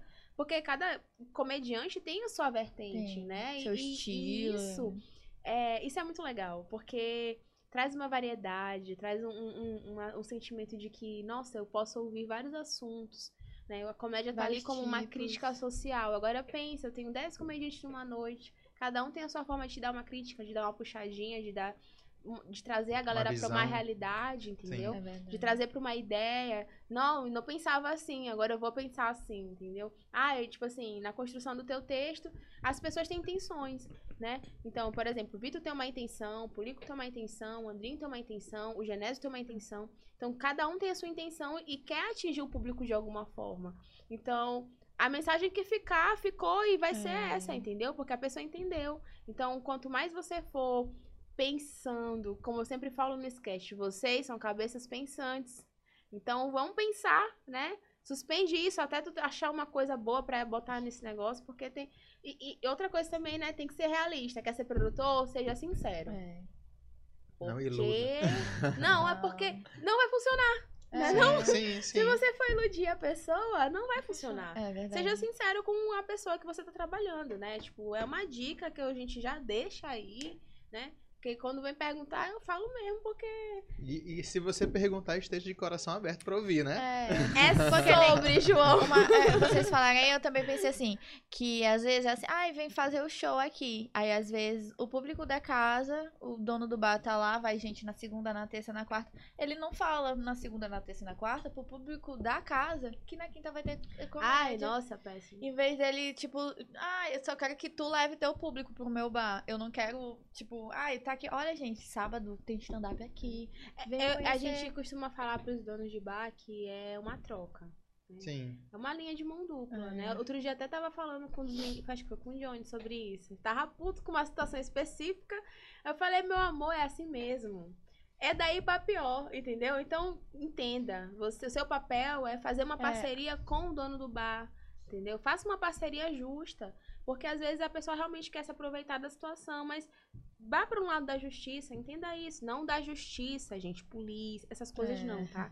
É de ser um justo no sentido, né, de um equilíbrio realmente. Tipo, olha, eu quero fazer um bom trabalho no teu bar, eu quero que funcione. Então vamos fazer uma parceria. Mas a é. gente e precisa de alinhar algumas coisas É. pra fazer o stand-up Esse aqui é o meu papel, bar. esse aqui é o teu papel. E a gente tá É. aprendendo muito no Talking Blues, porque Não, é eu e. Johnny, a gente tá produzindo a noite no Talking Blues uma vez por mês. E a gente já produziu três eventos lá e, e tem dado muito certo. Mas assim, o que a gente tá passando de perrengue, É porque, Normal. né, é, por exemplo, essa última edição foi a primeira vez que a gente vendeu ingresso. Uhum. Porque a gente tava fazendo com cover, né? Só que, tipo, da última. Da primeira vez deu super certo. Na segunda a gente falou, e se chover? Né? É verdade. Se chover, a pessoa vai. Ah, não, não vou hoje não, porque tá chovendo. E choveu muito nesse, Foi, no, no, foi, no, no- domingo. no segundo, no segundo Talking, Talking Comedy. Choveu muito, mas, tipo assim, caiu o mundo. E, tipo assim, nosso show era 8 horas, tipo, 7h40, 7h45, Ah, tá. 10 para as 8, não tinha ninguém. A gente falou. E aí, irmão, a gente faz o quê? Aí começa a galera chegar, chegar, chegar, chegar. A gente adiou um pouquinho, falou, pessoal, por causa da chuva, a gente vai dar uma, Segurada. uma segurada. E aí o público começou a chegar, chegar, a gente, ai meu Deus, Perfeito. Obrigado, Senhor. obrigado, Deus. Era Deus testando. E aí, Vocês, Deus tava testando tava, ali. tava testando. Deixa eu ver até onde vai a fé deles bem aí. É, lógico. Quero saber. E aí, esse último agora a gente vendeu ingresso, então na venda de ingresso a gente já garante que vai. que já tem um- É. o comprometimento, né? Da pessoa ir. Em parte, Sim, né? sim. É, não, mas tipo assim, É, pelo, Pelo menos pagou. tem. Tem uma margenzinha de erro de gente que compra É. e falta. É. Exatamente, mas É. assim, pelo menos já tem uma galera assim que, pô, comprei, vou ter que ir, por, por mais que. Enfim, é, a gente tá aprendendo muito, aprendendo muito porque é, é, é um trabalho que é muito difícil, é muito difícil e você conseguir alinhar tudo e no final ter essa sensação que vocês, que vocês têm no final de um show, tipo, A assim, galera meu Deus, tá tudo ver. certo, a galera vê, vai Obrigado, sabe? Obrigado, Deus. Obrigado, Deus. No primeiro. Soltou mais uma piada. É muito bom, cara, é muito bom, é muito bom, é muito bom. Deu certo, deu certo. Teve uma galera que mandou umas perguntas aqui, ó. O Ah. Lucas Almeida, um cara que tá começando a comédia, ele perguntou quais são os motivos que levaram a produzir stand-up. Acho que vocês acabaram falando aí no, É, no- Gostar no- de comédia, no meu caso. É, eu já envolvida com comédia desde criança, porque, tipo, eu assistia muito, consumia, eu, eu lia livro de piada, galera. Eu lia livro de piada. Eu também lia muito, Nossa, cara. Eu lia muito. Eu era- sei muita piada de, tipo, anedota. Sim, eu também sei muito, Nossa, cara. Eu maravilhoso. sou péssima pra. E Nossa. sabe o que é doido? Porque, assim, ó, por exemplo, eu vi uma entrevista do Renato Albani, que Casei a primeira vez. Nossa, é, é, namorar comediante é ouvir piada. Nossa, O de 24 manhã, de tarde, de noite, né, amor? Te amo. E engraçado, por exemplo, minha esposa, ela não gosta de comédia. Não. Ela não Vixe, gosta de comédia. Nossa. assim? Sempre me apoiou, um beijo. É muito importante, é muito Clara, Mas, assim, linda. Eu sou sempre, cara, sempre me apoiou, sempre me apoiou. Tipo assim, no- nesse show que tu falou que eu fui do, do, do Genésio, do Dona Aham, Dona e do Caio de Cara, né? Eu levei ela super empolgada, a gente namorava ainda. Eu, amor, vamos assistir um show de comédia, porque eu quero fazer stand-up também, amor. Então é bom que tu saiba que, o que eu quero fazer e tal. A gente foi. Conheça e tal. Deu cinco minutos, ela falou assim: Amor, eu tô com sono, eu vou lá no carro dormir e volto já. desse jeito. Quase que a gente se ela largava. Ficava. Ela é a pessoa que eu paro e fico olhando no show. Ela, ela. Eu, por que que Não, tá rindo? É, ela, ela. Que Ah, eu vou, eu vou- Vai, tá todo mundo rindo, eu tô nela. Ô, ri, ri, pelo amor de Deus. Ela- tipo, ah, no bar, quando Uhum. tá. É Hoje- aquela pessoa. Hoje ela é uma pessoa que, tipo, Ela já, já, ela, ela já gosta mais e tal, já conhece Mas é mais. Eu acho ela Incrível. super participativa. É, hoje é, mas assim, no começo ela não gosta de sair, não. é normal, E esse normal. foi o primeiro show que eu levei ela. Falou, ah, eu vou dormir, volto já já. Vai ver um drama. Eu nem sei o que Vitor ia falar pra mim. Ela fala assim, tu vai pra onde? Não, amor, fica aqui, fica aqui, vou assistir, vou assistir. Nossa, foi horrível. O Johnny mandou aqui, eu amo vocês e isso sai com muita liberdade da boca de alguém com a língua presa. Nossa. Ai, Vamos Johnny. Ai, obrigada. Johnny. Bota um uma caneta, beijo. amigo. Ensaia teu texto com uma caneta. Aqui, ó. Cadê? Não tenho. Não vou fazer isso aqui, não. Não, Não. amiga. Mas, é, Johnny, fica a dica. Faz teu te... Ó, o próximo show que eu vou fazer com uma caneta legal. Não, ele vem galera, em casa, eu sou do bairro da Liberdade, casa com a caneta, melhora Maravilhoso. Johnny, Johnny cresceu muito. É uma pessoa que a gente tem muito a falar, sabe? Tipo assim, Nossa, é, na na caminhada dele, assim. Nossa, o Johnny, ele chega assim e fala assim, ei, se tiver precisando de ajuda na produção, É. me chama e tal. Ele é essa pessoa mesmo. Ele chega a gente levou ele pro festivalzão, foi, Foi. incrível, foi maravilhoso. Fez uma cobertura maravilhosa. Dá Falei muito pra ele sobre isso, então só tá crescendo. Esse é o caminho. A ideia da página do Insta também é Sim, muito boa. Muito boa. Sim, né? Inclusive, eu estou devendo textos pra ele. Ó, o, Meu o, o Deus, Johnny. o Cobra ela, viu? Desculpa, Cobra Johnny. ela. Não só o Johnny, mas como outras, outras pessoas na comédia também, entra naquela questão que tu falou, que a gente tem que se juntar com as pessoas que a gente, né, Que quer... tem o mesmo propósito. o mesmo propósito. E hoje o Johnny é um parceiro, assim, que, tipo, eu falo, Johnny, tem um show hoje lá na... qualquer lugar. Ele vai estar comigo, entendeu? Inclusive, né, Johnny? Quinta-feira. Então, tá vendo? Porra, Johnny. Ó, outra pergunta que mandaram aqui. Vocês pretendem lançar um curso de produção? Uau! Hum, quer saber da nossa vida? Se você soubesse o tanto que a gente... É um projeto de curso? Ai, Ai, cara. então. Assim... Pode falar, não pode? Não, assim, Tá no momento, eu- eu- no momento eu penso muito, tipo assim, em São Paulo, Fortaleza. Eu quero, porque eu acredito muito que na viagem a gente tem essa. É tipo um bloqueio, a gente só pode realizar aquilo que a gente pode ver. Se eu ainda não vi, eu, eu acho que eu não consigo realizar, entendeu? Claro que eu me imagino, eu gosto muito de compartilhar a experiência pra inspirar as pessoas. Porque, Sim. porque a produção, ela é muito. Vai fazendo, vai encontrando o teu jeito. É muito empírico mesmo. É, tu vai fazendo, vai encontrando. Claro que é muito importante estudar, é muito importante. Assim como vocês estudam o stand-up, os estilos de humor, a gente estuda o marketing, como abordar, como divulgar bem, como. é, como é que fala? Fidelizar o Fidelizar público. o público, Hum. essa relação de comediante, outras formas de vender, outras formas. Então, assim, quando eu penso assim, ah, eu quero fazer um curso, eu, não- eu não me imagino ainda, tipo, ai, vou dar um curso de produção. Mas eu, eu tenho muita vontade de compartilhar. Tipo, explicar pra vocês a importância do portfólio, porque não é todo artista que faz seu portfólio. E, e explicar a importância de tirar foto de tudo que vocês fazem, de registrar tudo que, que eu chamo, eu gosto de chamar de memória, sei lá, memória artística, alguma coisa, porque isso, é, vocês vão fazendo, e às vezes a gente não vai tendo noção. Sim. Por exemplo, às vezes eu chego e falo, cara, por exemplo, a gente teve a oportunidade de fazer uma reunião com o Valdemir Nascimento. Ele fala pra mim assim, eu vi essa menina lá atrás. Eu fico, mas que menina, ainda tô aqui. Entendeu? Tipo assim, às vezes as pessoas. Então eu gosto muito de compartilhar pra inspirar, né? Olha, façam isso, galera, pra vocês, né? Nem assim, tipo. É... Ah, eu quero ensinar como eu fiz tal coisa. Eu adoro dizer do WhatsApp, que foi uma sacada que eu fico assim, Genésio, se os meninos fizerem toda e- essa sacada do pegar o contato da galera, oferecer desconto em troca de ter o contato dela, perguntar, você quer receber a divulgação do show? Não Quero. conta segredo, não, Raíssa. Não, eu, eu gosto de compartilhar pra eles fazerem, entendeu, amiga? Depois aí, por que que Genésio A ideia é de milhões. É, é de milhões, porque ela assim, quer ir Saber que isso aqui tá gravado? Manda o número no WhatsApp. E aí a pessoa vai no direct. Não, eu tenho, eu tenho. Eu quero é ver vocês fazendo isso, Sim. entendeu? Porque aí a galera vai. Vocês vão ter a rede de contatos de vocês pra fazer show. Tem Hum. muita gente em São Luís É que precisa importante. no show. Vocês precisam desse público. É, e então eu gosto muito de compartilhar. É tipo dizer um alerta. Sabe edital? Tu precisa ter um portfólio. Tu precisa ter teu tua sinopse. Tu precisa ter teu espetáculo pelo menos o 15, 20 minutos gravado, né, Aranha? É, Pra jogar no sim. edital e teu vídeo tá lá. É preciso tu, tu te preocupar com isso. E às vezes a pessoa tá mais preocupada, só produzir o conteúdo na internet, ir no show. Internet, no show. Aí chega, ai, como é que eu faço parte do edital? Aí lá vai a pessoa ter que criar um portfólio de tudo que ela já apresentou. Tem um banner na cidade operária? Salva. Tem um, tem o banner de não sei da onde, vai salvando. Isso é teu portfólio.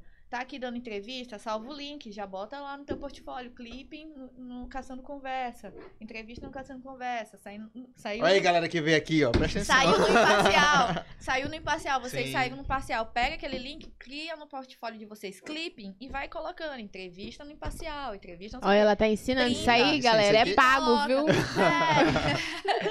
Eu falei isso, ela, quer. Eu perguntou pergunto, curso, eu ela que tá quer dando lançar, ela tá aula. dando aula. Ai, ai, Raíssa, É, vamos, porque, vamos vender? É verdade. Oxi. Então, Então, por enquanto, João, respondendo a tua pergunta, a gente não vai fazer, a gente vai dar uma aperfeiçoada. Mas quem sabe, né, trazer outras pessoas pra fazer um curso aqui, pra ministrar gente que tem conteúdo muito maior do que a gente tem, eu comecei a entendeu? aula mesmo. Então, isso é uma coisa que a gente pode Foi trazer. só uma aula gratuita, só é, o... foi o, o- a É, prévia. a foi uma prévia, só a prévia.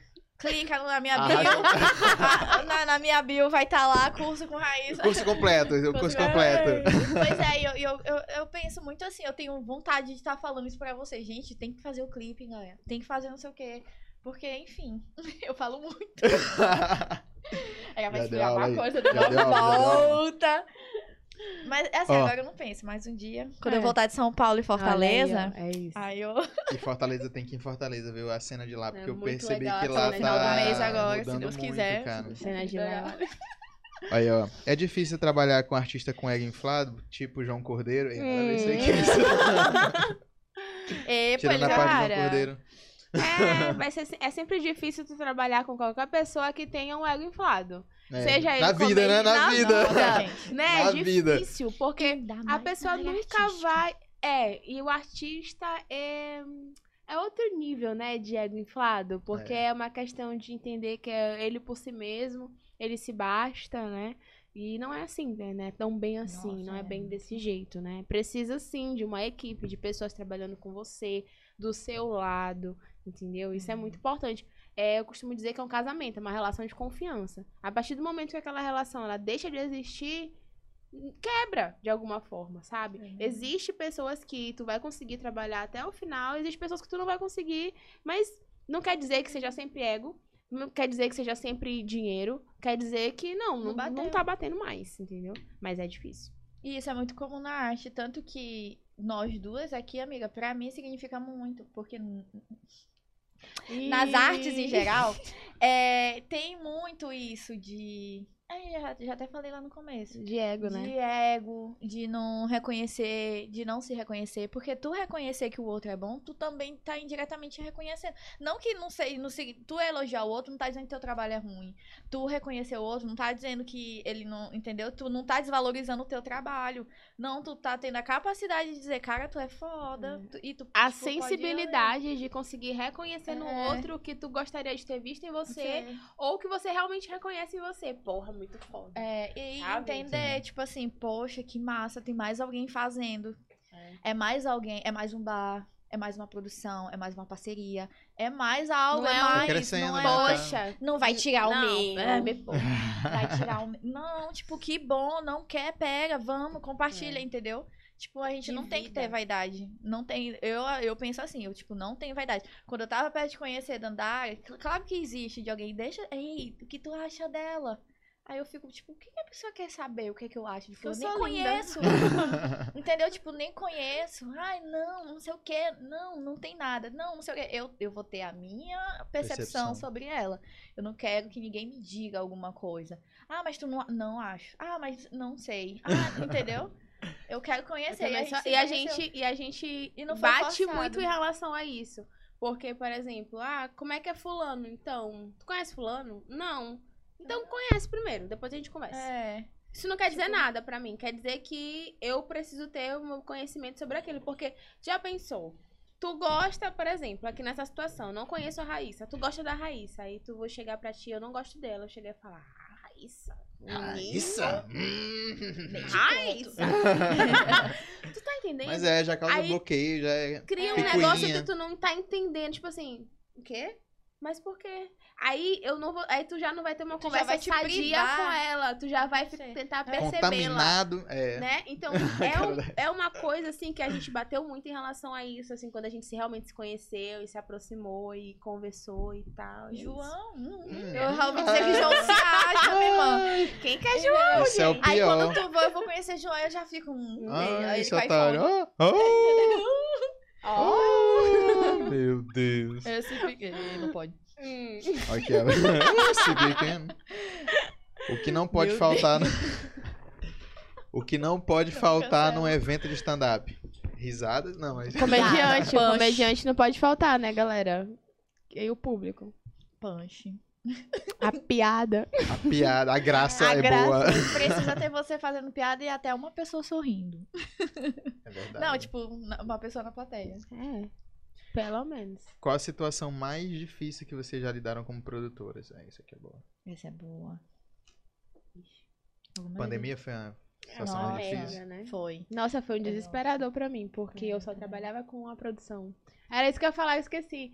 Chegou um momento na minha carreira como produtora que eu larguei outros trabalhos e aí eu passei a trabalhar só com, a produ- só com produção. Eu e Vitor, né? Então, a gente meio que ficou nesse Tchau, limbo. Tchau, trabalho. nesse limbo totalmente, tipo assim, financeiro e tal. Então a pandemia foi um caos. Mas ao mesmo tempo foi um momento de desco- redescobrir coisas e, e sensações e, e processos pra gente também. Mas assim, é difícil lidar com as pessoas da nossa área.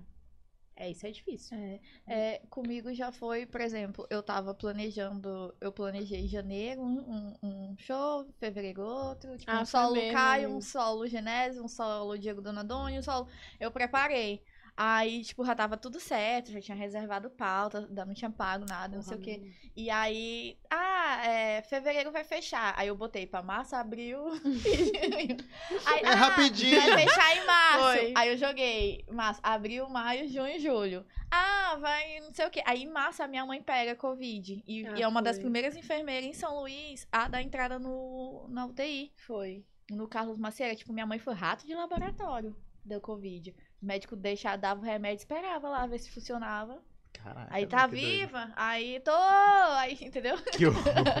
E não, aí- agora ela tá contando assim, Que mas passou, na né? época. Nossa, a Raíssa, ela mobilizou muita gente, sabe? Tipo, na época, ela tipo, fez vídeo de conscientização para as pessoas realmente se cuidarem. É, Eu lembro que eles mandavam mensagem pra tia escrevendo na Havaiana. Pra Entendeu? Pra poder ela ler, porque não ela. podia encontrar com ela. Eu nunca me esqueci disso. E foi bem no comecinho da Eu pandemia. escrevi a Ela mobilizou uma galera Eu pra, tipo assim, falar sobre isso, sabe? Tipo assim, vamos se conscientizar sim, vamos se cuidar É. sim, não sei o quê. Eu lembro muito disso. Isso é muito importante porque nós somos sim agentes influenciadores onde a gente passa, sabe? Sim, com onde a gente está. Então, fazer isso com uma conscientização social é muito importante. gente não pode muito esquecer. pesado. A gente não pode esquecer disso, da responsabilidade social que a gente tem de fala, responsabilidade de, lidar com outras pessoas. Então a gente tem que entender que mesmo ali, naquele palco e tal, a gente tá sendo responsável por uma galera É. que Sim. tá vendo, que tá E a visualizando. gente tem medo também, às vezes, do que é dito, do que eles falam. Tipo, ou então até do nosso posicionamento. É, isso aí também. tipo, a gente de tem que ter cuidado em relação a tudo. Mas eu fiquei muito desmotivada, pô. Muito mesmo, assim, tipo. Dandara sabe, o, festi o festivalzão foi tipo um. O festivalzão ele vem na mesma época que a- eu, eu produzo Genésio, né, também. Então, tipo, ao mesmo tempo que ele, tipo, foi chamado pra uma oportunidade, ela me cham... eles me chamaram e foi tipo, ei, acorda, tá louca? O que é que tu tá querendo Isso é Deus falando. É. Acorda, só levanta, tira. É, Bota um cropped. e anda, bota o Bota cropped e e reage. Porque a gente passou por situações assim, tipo, pô, vem a pandemia, aí tu tem que mudar toda a tua estrutura de, de produção. Né? Como é que tu vai produzir com isso? Aí tu não vai produzir, tá, tá todo mundo aprendendo. Eu dava aula presencial de teatro, eu dando aula de teatro online. Então, tipo, eu comecei a dar aula de teatro online na mesma época. Nossa, muita coisa assim foi, tipo, acontecendo. Aí surgiu os editais. Imagina aí, ó, tô dando uma aula online pra teatro, aí vamos fazer uma aula prática. Ah, não pode, porque o teatro tá fechado, né? contato, É muito é. doido, cara. Não, muito é muito louco. É. Então, tipo, ah, vamos produzir. Aí vem os editais. Aí pra produzir, aí vem querer censurar os artistas da gente, porque é muito comum. Tipo, ai, é, a gente tá aqui, é stand-up comedy, pô.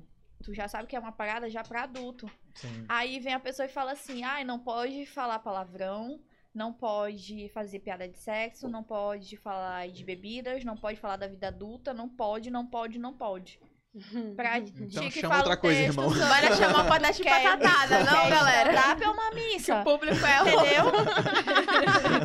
então, tipo, não pode. Então, e às vezes tem até padre que é engraçado, né, gente? Então, tipo, é, tem Mas umas coisas.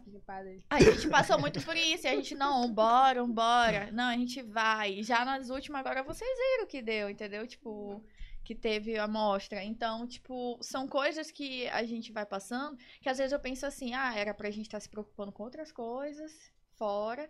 E dentro do nosso meio a gente tem que se policiar pra alguns comportamentos, É. enfim. Eu, tem até uma pergunta aqui, Qual? Eita vou até Deus. fazer. Se não puder, a gente fala a palavra de segurança, pula. Tá, Tá? Então a tá gente bom. só pega um salgadinho e come. Vamos lá. Pode Vamos lá, pergunta é a seguinte.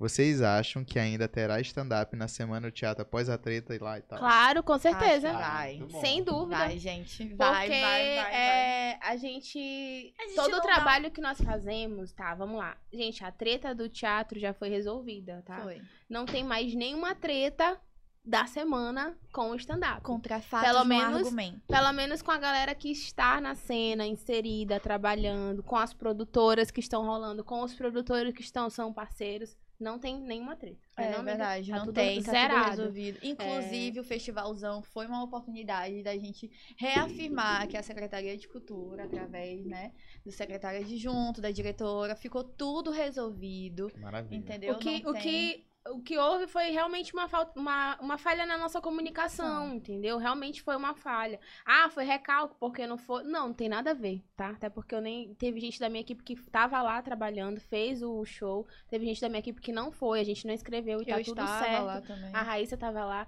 Então, assim, é, hoje a gente vive uma outra realidade. Entende? Então, a gente entende também que a- a- o cenário está sendo construído agora.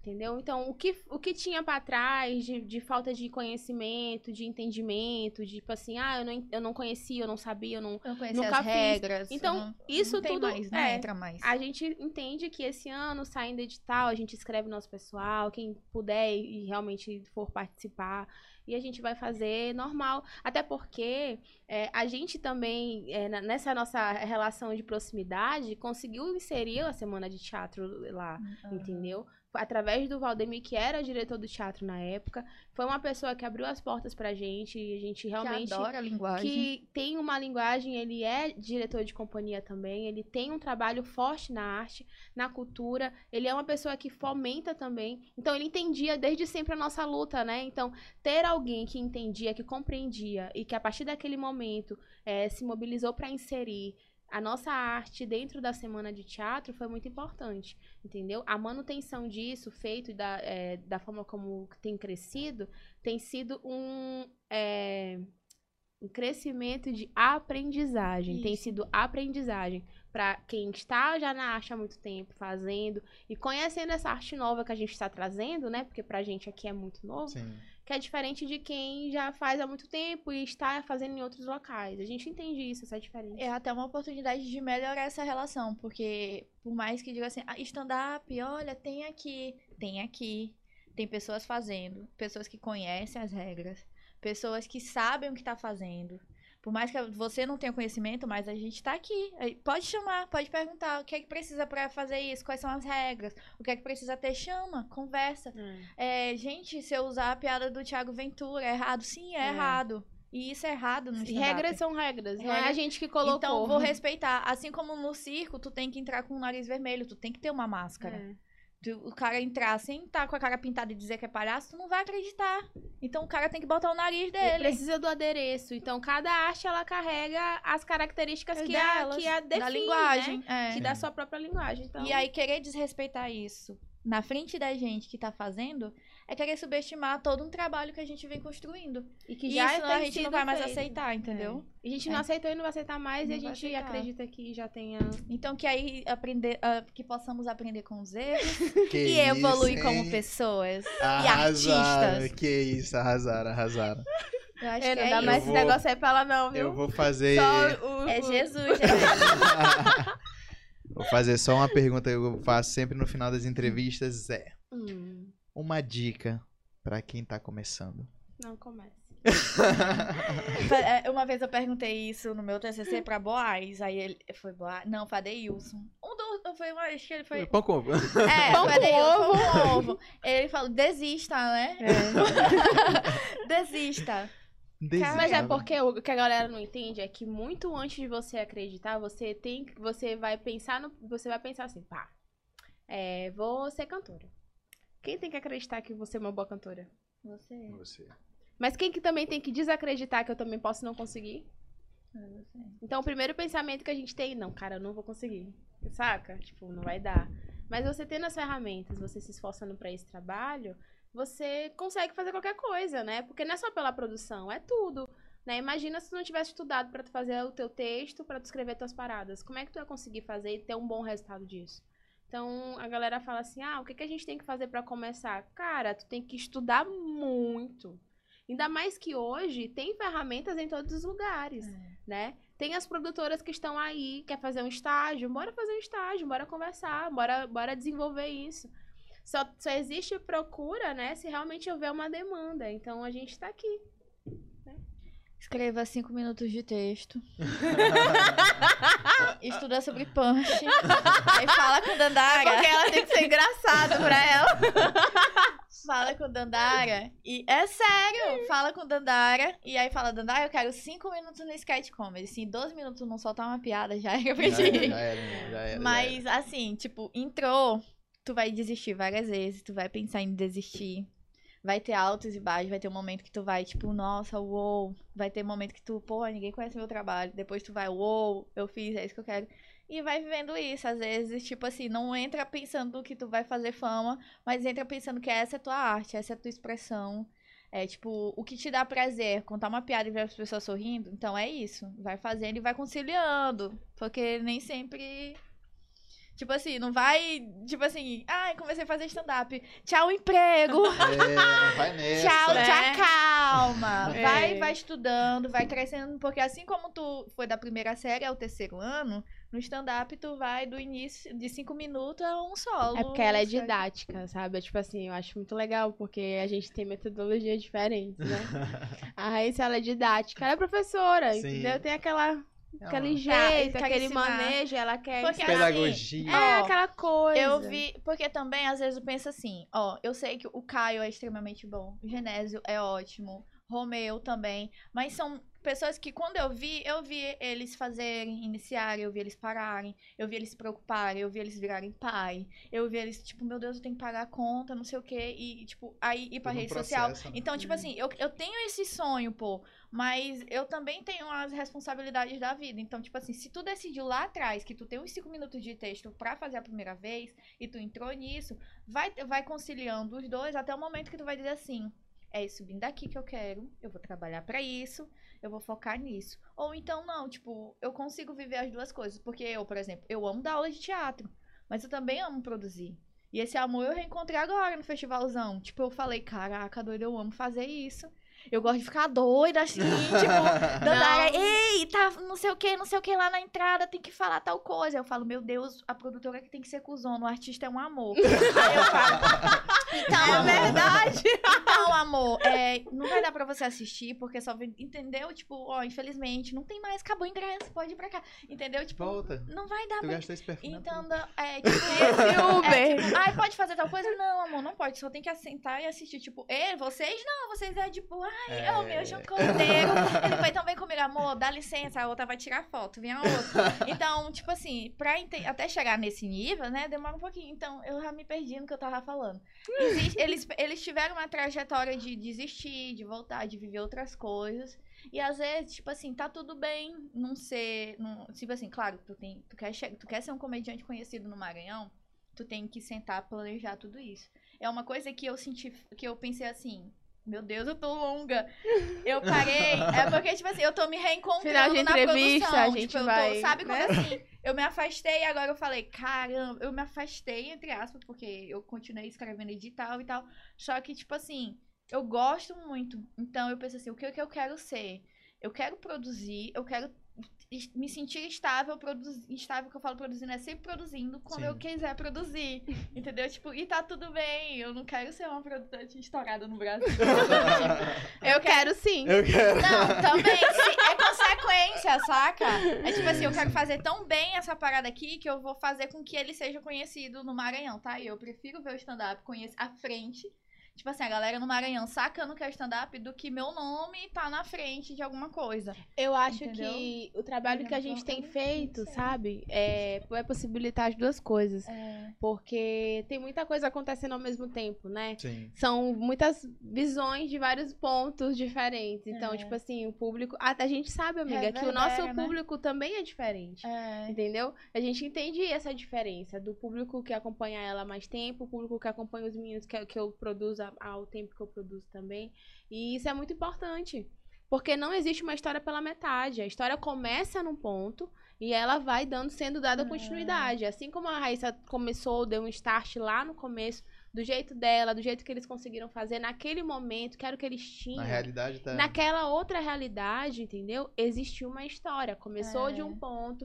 E essa história tá E a continuando. gente ainda tá num processo. Sim, não é sim. Exato. tipo, não, Não, gente. galera. A gente Já tem muita Eu acho que a gente ainda tá aqui, olha, pra gente. não, é. Não, a gente, entendeu? a gente tá caminhando como a gente tem que caminhar, É. eu acredito, sabe? Amadurecendo tudo que a gente tem que amadurecer. Agora que a gente fez o primeiro show no Arthur, entendeu? Foi É. só o primeiro.